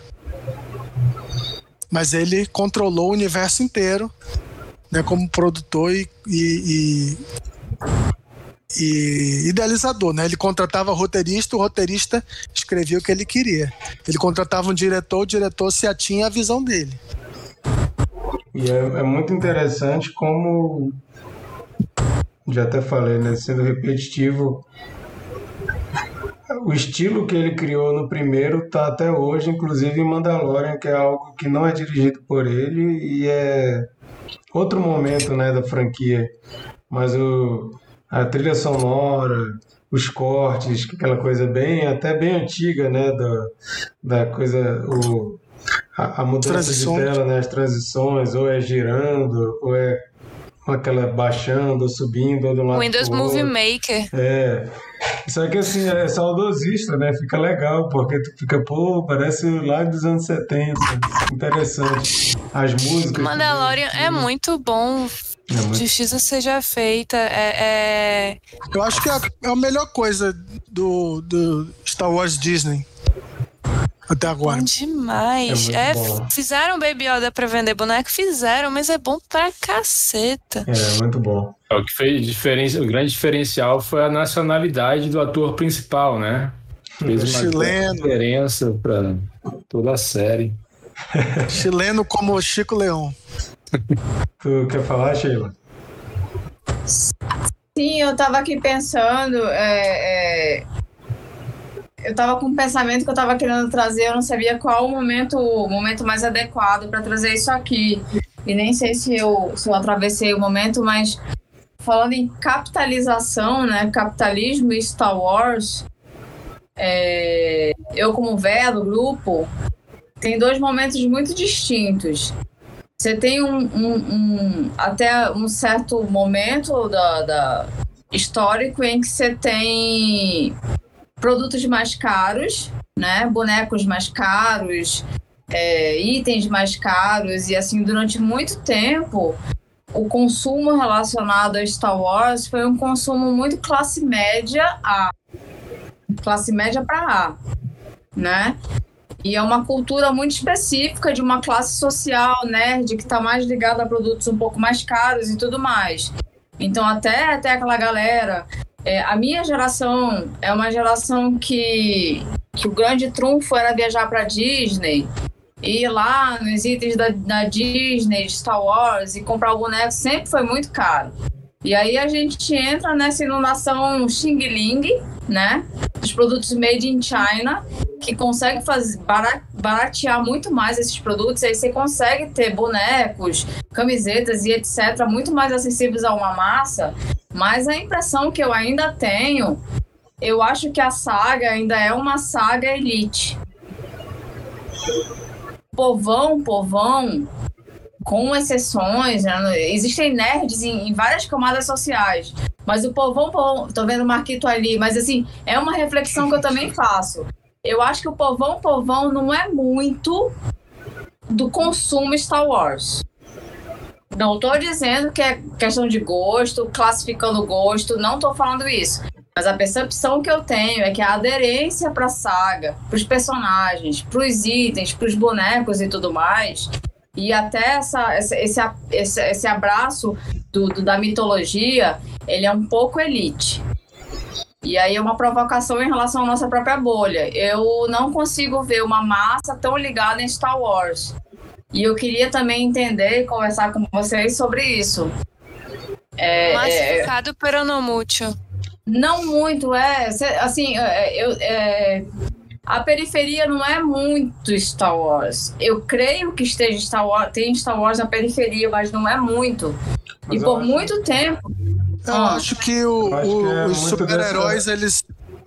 Eu acho que é muito por causa dessa questão que a gente estava falando antes, que Star Wars é uma coisa muito passada de pai para filho.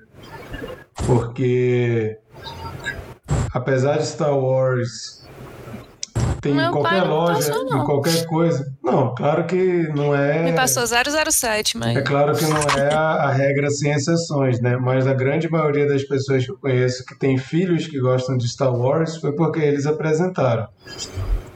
E a, apesar de que Star Wars tem em qualquer loja que você tiver, e mesmo que a criança nunca tenha assistido, ela, já, ela sabe pelo menos quem é Yoda e Darth Vader. Não é algo que hoje em dia está na TV, por exemplo. Hoje em o dia... Chico morava numa casa com vários irmãos fanáticos e ele não, não foi pego pela onda também. É. Mas hoje em dia eu acho que é mais difícil. Tem personalidade. Verdade. Tá certo. Mas hoje em dia eu acho que é mais difícil popularizar principalmente porque não está mais na TV. Teve uma época que estava no Cartoon Network, mesmo assim, Cartoon Network não é algo que toda criança tinha.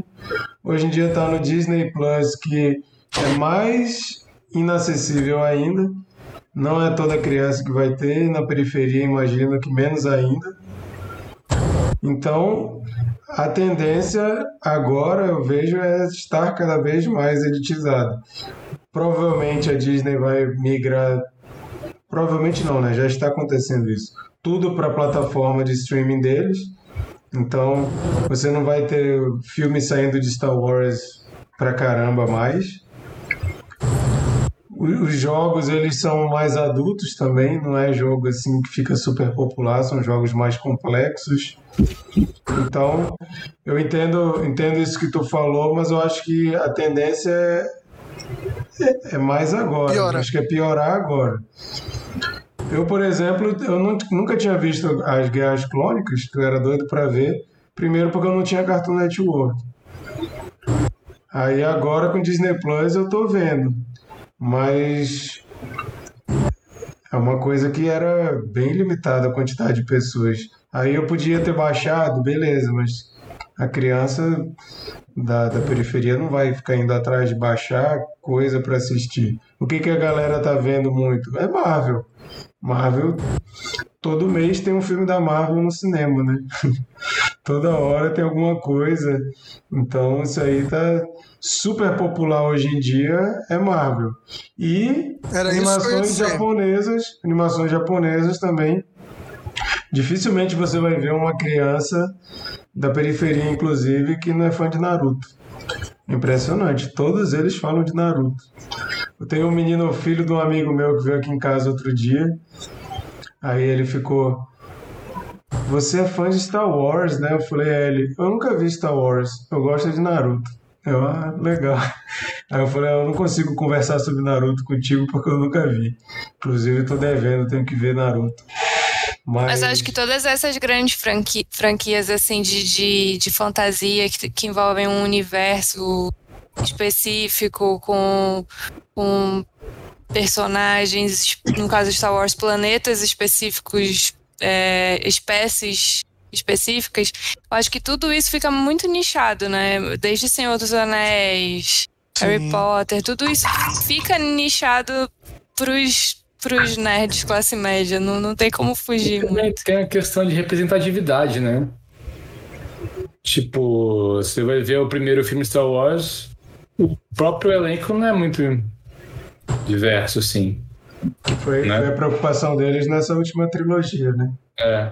A não ser que você conte os ETs como ok, né? Mas eu acho que não é o caso. Ah, então também tem um pouco da representatividade aí, eu acho. A Melissa comentou aqui que Marisa e Riachuelo tem coleção justamente para pai e mãe enfeitar o filho. e ela falou que a é. Marvel também tem seus puristas.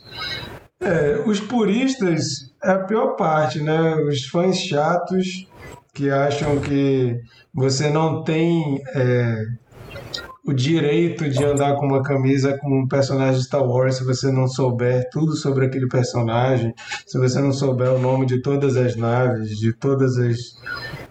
É, é, é igual gente com camisa de banda, né? Se tu não souber falar o nome de todos os discos, de todos os membros que já passaram pela banda, você não pode.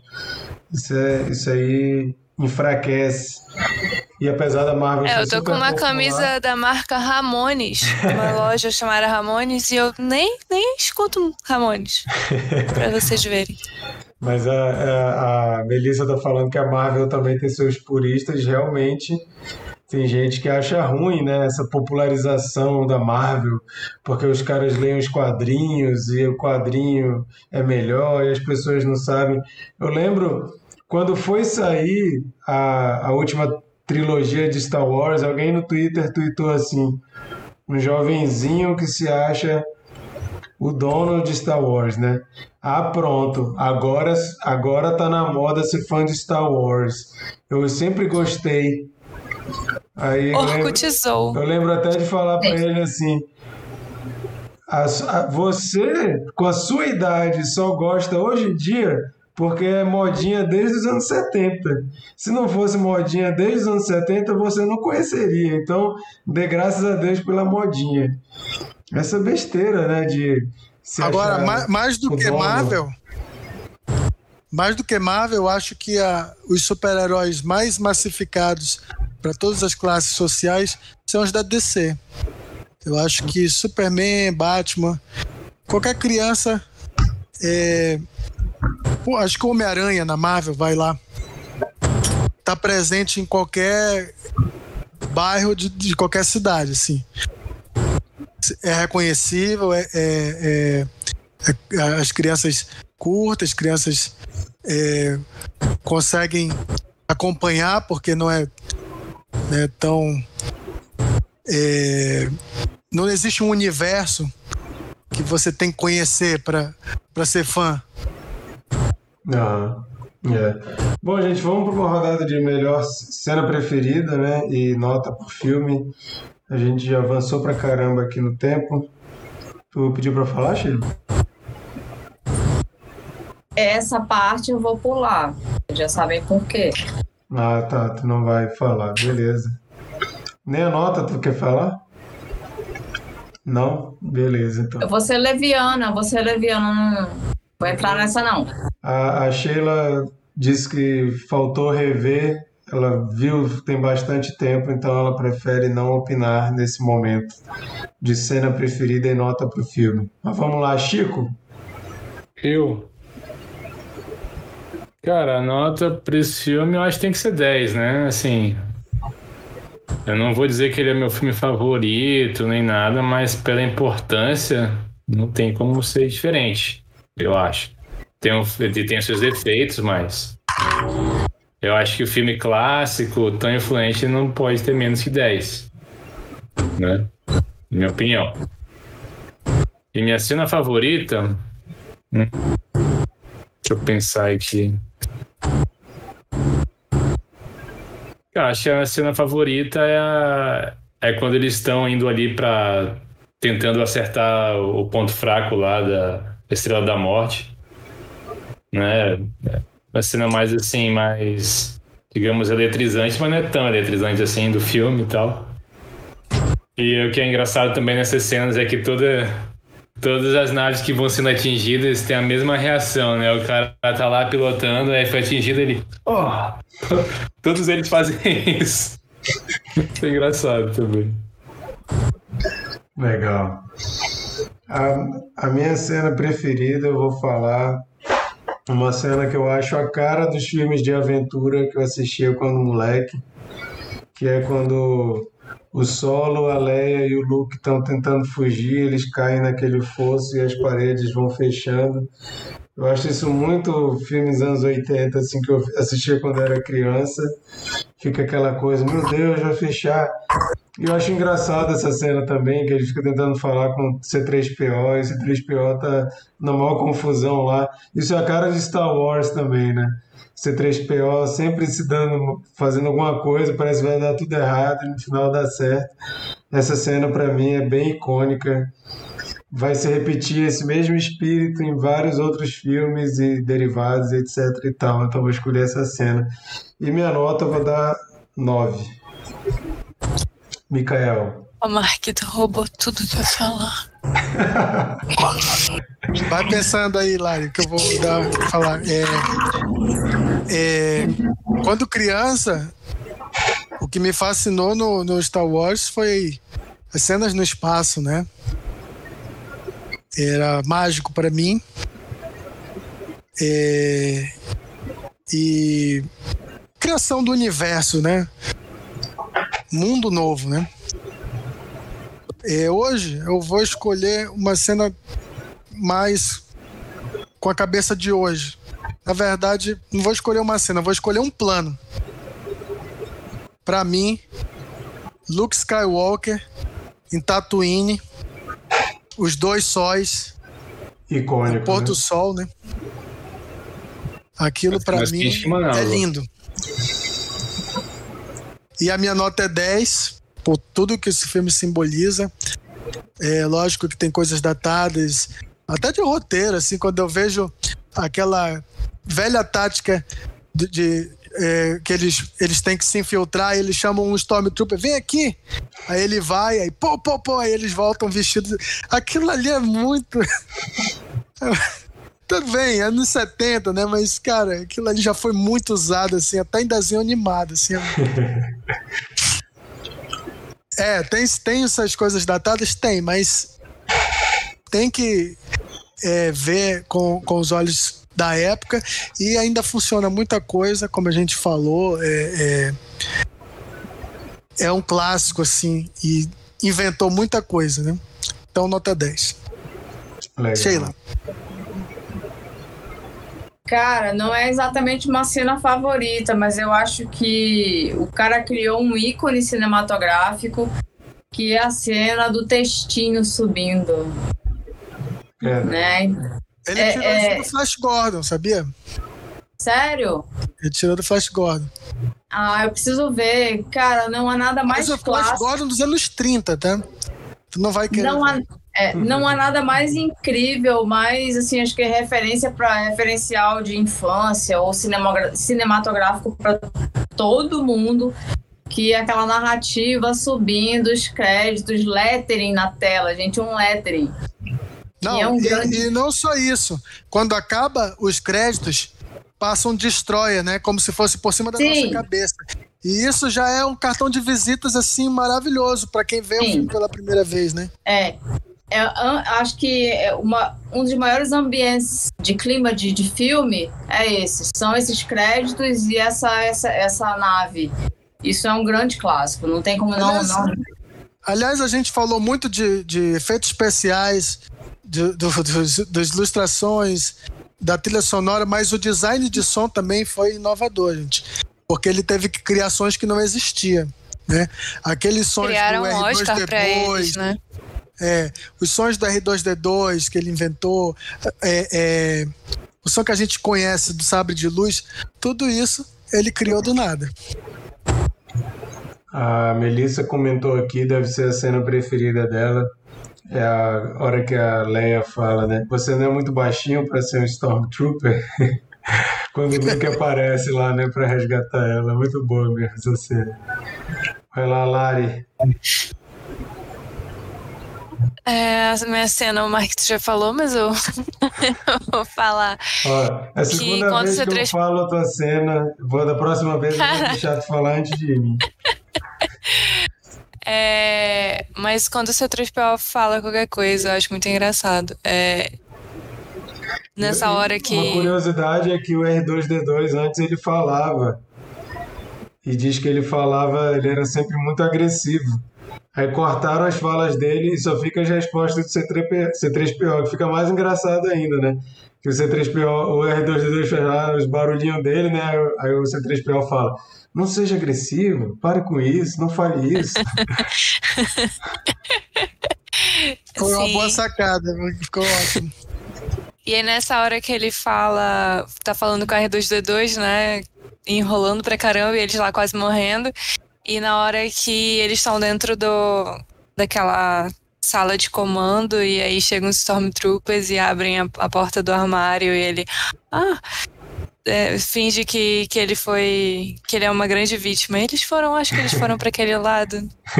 Eu, essas cenas eu, eu, gosto bastante. E ah, é... falando do C3PO, o, o, o Anthony Daniels o ator que faz o C3PO, não precisaram é, inventar uma voz para ele. Ele só fez a voz dele imitando um mordomo inglês. Porque era a referência que ele tinha, ele é inglês. Muito bom. E a minha nota é 9. Beleza. Bom, gente, essa foi a nossa conversa sobre Star Wars, episódio 4. Confesso que dá para falar muitas horas ainda sobre esse filme. A gente vai surgindo aí os assuntos e vai desenrolando e vai tanta coisa. É um filme que tem uma importância tão grande que tem muita coisa que desenrola a partir dele. Mas é claro que não dá para a gente ficar aqui falando horas e horas. A gente já falou bastante. Então, nossa dica é você assista o filme e depois conta pra gente quem, quem já assistiu, né? Conta pra gente lá no Instagram opinião sobre o filme. Outra dica, a gente falou aqui, não deu para aprofundar nesse assunto, mas o Chico trouxe aqui coisas roubadas do Duna de Jodorowsky, talvez. Procura o nosso episódio comentando o documentário. Documentando, eu falei? Comentando. Documentário. Do, comentando o documentário As Dunas de, de Jodorowsky que é um. A Duna. É, du, Duna de Duna, Duna, de do, né? Duna de Jodorowsky, que é um documentário que conta sobre a tentativa do, do diretor Jodorowsky de fazer a adaptação do livro Duna e que, segundo ele, no final não fizeram o filme dele. Star Wars roubou um monte de coisa e quando a gente vê aquele documentário e vê Star Wars, a gente pensa, bom, parece que roubou mesmo, né? Mas acho que caiu um livro, um, acho que um livro daqueles que o Jodorowsky fez com todas as cenas, acho que caiu um dele no, no colo do George Lucas. Exatamente. Então, fica a nossa dica aí também para complementar. Procura o, o documentário e o nosso episódio comentando o documentário. E o, como o Mikael falou, o Pedro Pascal também é chileno aí, ó. Culpa do Jodorowsky. Também é chileno. Os chilenos e estão sempre ligados a Star Wars. Menos o Chico, que não quis ver quando era criança. É, mas então vamos fazer uma rodada rapidinha de dicas da semana. A Melissa comentou: não, não acaba. Ah, Melissa, infelizmente a gente tem que acabar. Tem que trabalhar amanhã. Amanhã é dia de trabalho. Manaus ainda vai dar. Manaus são 11 horas, né? Aqui já é meia-noite. E temos hoje os manauaras aqui na live, quer dizer, os manauaras não, né? Os em Manaus na live estão em minoria. Então a maioria tem que dormir para trabalhar amanhã de manhã. Não, não que os de Manaus não tenham que dormir para trabalhar amanhã de manhã, não me entendam mal. Eu vou dormir já já. Não, a Sheila não vai dormir, vai ficar assistindo Olimpíadas. Não, eu vou dormir. É, vamos fazer uma, uma rapidinho aqui de dicas da semana para ajudar quem depois estiver procurando o que assistir. Eu vou começar. Tem uma série maravilhosa, uma série sul-coreana na Netflix chamada Kingdom, que é uma série que conta a época da Coreia quando ainda era eu não sei dizer qual que era aquela época, mas é meio ali Japão feudal, ainda tinha uma luta contra o Japão e tudo mais. Lance, aquele visual bem samurai, né? Mas não é samurai porque é na Coreia. Mas nesse contexto ainda do, do Império e tudo mais, existe um ataque zumbi. E é uma série muito boa, muitas questões políticas misturadas com zumbis, mas eu sei que tem gente que quando pensa em zumbi já pensa ou em comédia ou no lance bem The Walking Dead, mas não, não é isso. É uma mistura bem interessante que eles fizeram. E essa O Chico série. vai querer assistir. Essa série, se eu não me engano, Na minha tem. lista há muito tempo. Hã? Não, ela falou que eu vou querer assistir. Eu falei, tá na minha lista há muito tempo, só ando. Ah, tá. Vale muito a pena a série, mas o que eu vou indicar não é a série. Saiu um episódio especial. Eu considero um filme, porque ele é independente e ele é meio que um spin-off da série. Chama Kingdom Ashin of the North. Ashin, A-S-H-I-N. Que conta uma história paralela à história da série, mas também envolvendo o mesmo contexto e também envolvendo zumbis que surgiram lá. Na... Cara, é muito bom. Fiquei assim. Eu já acho a série impecável. Fui ver esse episódio extra aí, esse filme da série, e fiquei embasbacado. Os caras conseguem fazer uma coisa muito impressionantemente bem feita. As atuações são muito boas, os efeitos são muito bons e a ambientação ali naquele contexto é maravilhoso. Zumbis e luta de espada, arco e flecha na Coreia de 1900 antigamente. Quer dizer, não sei se é 1900, sei lá. Sou muito ruim de história, vocês já devem ter percebido. Mas essa é minha dica. Kingdom, A Shin of the North no Netflix. Chico, É, a minha dica é um presente que eu ganhei de aniversário pouco tempo da minha amada esposa, que é a coleção do Bone, que é uma história em quadrinhos muito boa, assim, o cara cria um universo assim, Clássico, nível, sei lá, nível Senhor dos Anéis, assim, é, só que mais infantilizado. É muito bom, vale a pena. Quem quiser mandar presente, ainda estou aceitando Pix, tá? É chicoleão.gmail. É isso aí. a Melissa deu uma ajuda aqui. Ela falou que a Coreia era um acre da China, que cansou de ser esquecida e quer, sab e quer saber você, meu próprio reino. Isso é tão Coreia. Aí, ó, explicou aí a, a treta da Coreia ali naquela época. Sheila. Ah, Não. não vai dar, né? Não vou dar dica, mas posso fazer que nem o Chico, vou dar meu Pix. Gostei disso, Chico.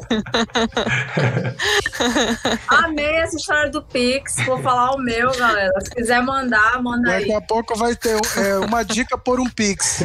Não, mano, ó. Eu vou fazer o seguinte, eu vou dar meu Pix e aí eu mando um pack do pezinho, que meu pé é bonitinho. Fechou, galera? Pack do pezinho, manda o Pix, tá tudo certo. Legal. Depois, depois os interessados aí. A, a Sheila no próximo. Na Vem de próxima, DM.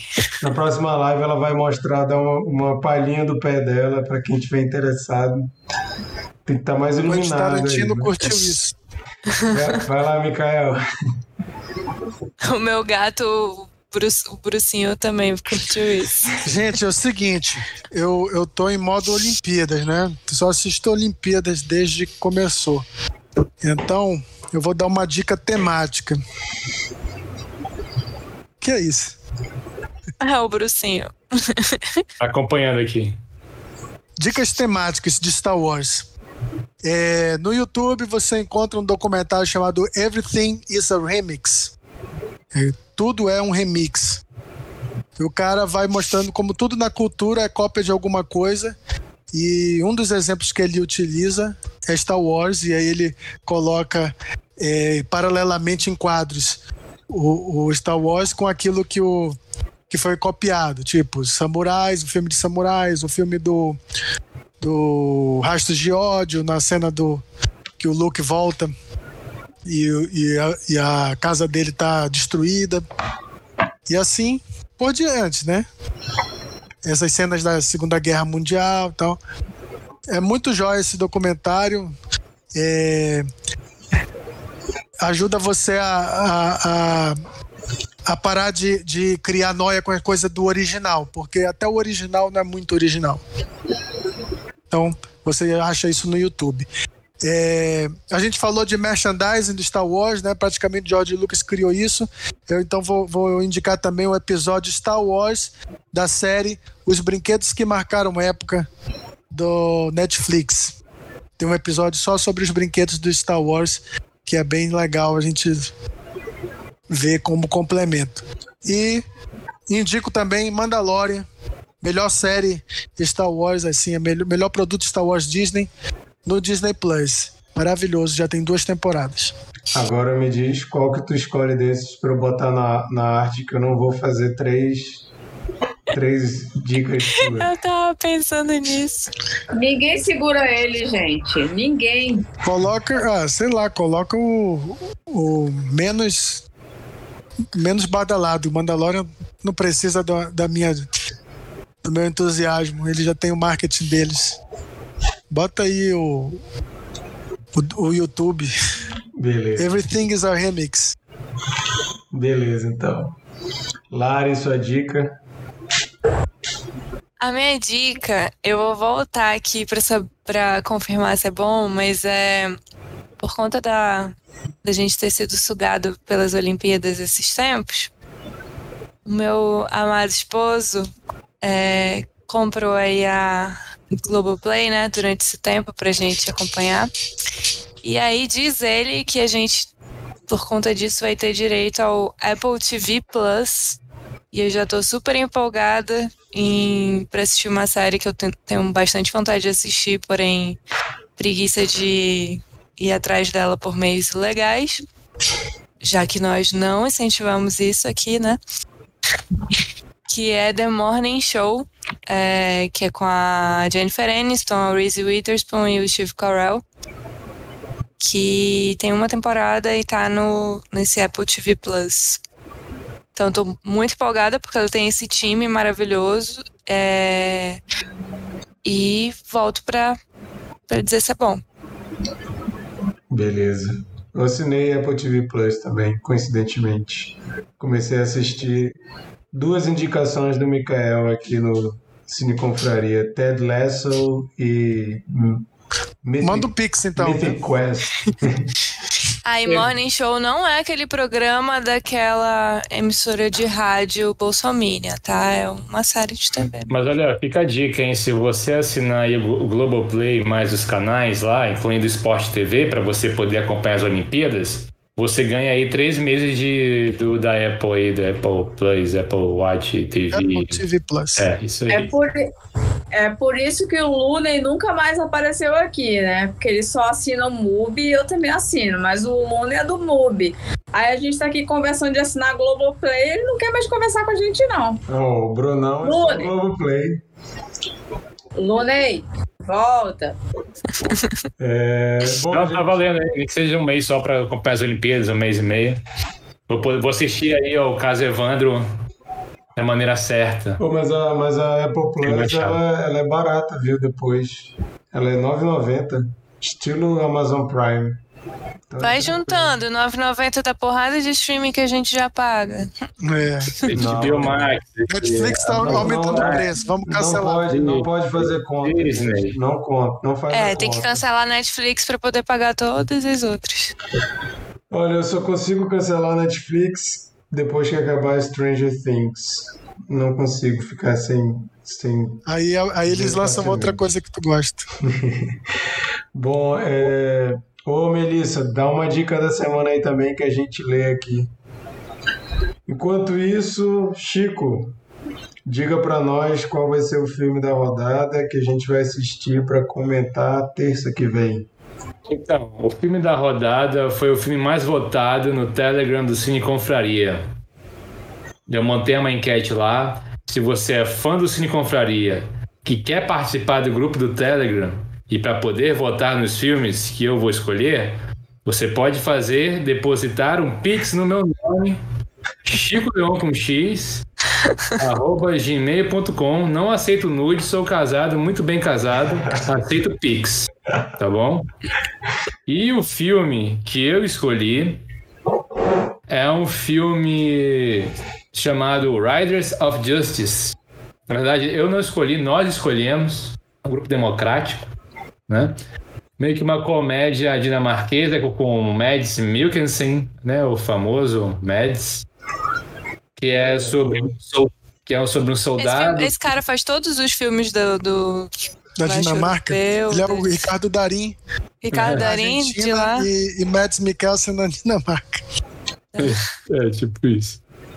Ele é, um, ele é um militar que volta a morar com a sua filha adolescente, né? Porque a mulher dele morre num trágico acidente de trem, que aparentemente não foi um acidente. E aí ele, come- ele começa a investigar isso daí.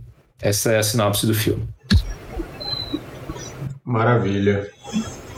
Então, gente, convidamos vocês a procurar esse filme para a gente assistir e comentar terça-feira. Contamos com a participação de vocês ao vivo no chat. Sempre melhor. E aí a dica da. Melissa aí, ó. Melissa This deu a dica Pop. This is Pop na Netflix. Já ouvi falar Ah, bem eu mesmo comecei a ver, série. comecei a ver isso aí. Vários artistas contam suas histórias sobre o mundo pop. Shania Twain, II Men. É, T-Pain, entre começa outros. com. É, eu- se eu não me engano, tem algum episódio que conta sobre as boy bands, né? Autotune também. É, Não, parece- não, são episódios diferentes. Isso. Um, um é boy, o Boy Band, é o, é o do Boys to Men. Depois tem o episódio do Autotune. Tem os- o episódio dos suecos, que é muito bom, porque é, eu imaginava. Assim, eu já, já tinha lido sobre os suecos, mas os suecos são os maiores produtores de hit do pop desde assim 30 anos. Assim, eles continuam na assim, é, passando bastão um pro outro. Assim. Começou com ABBA, Impressionante. Hã?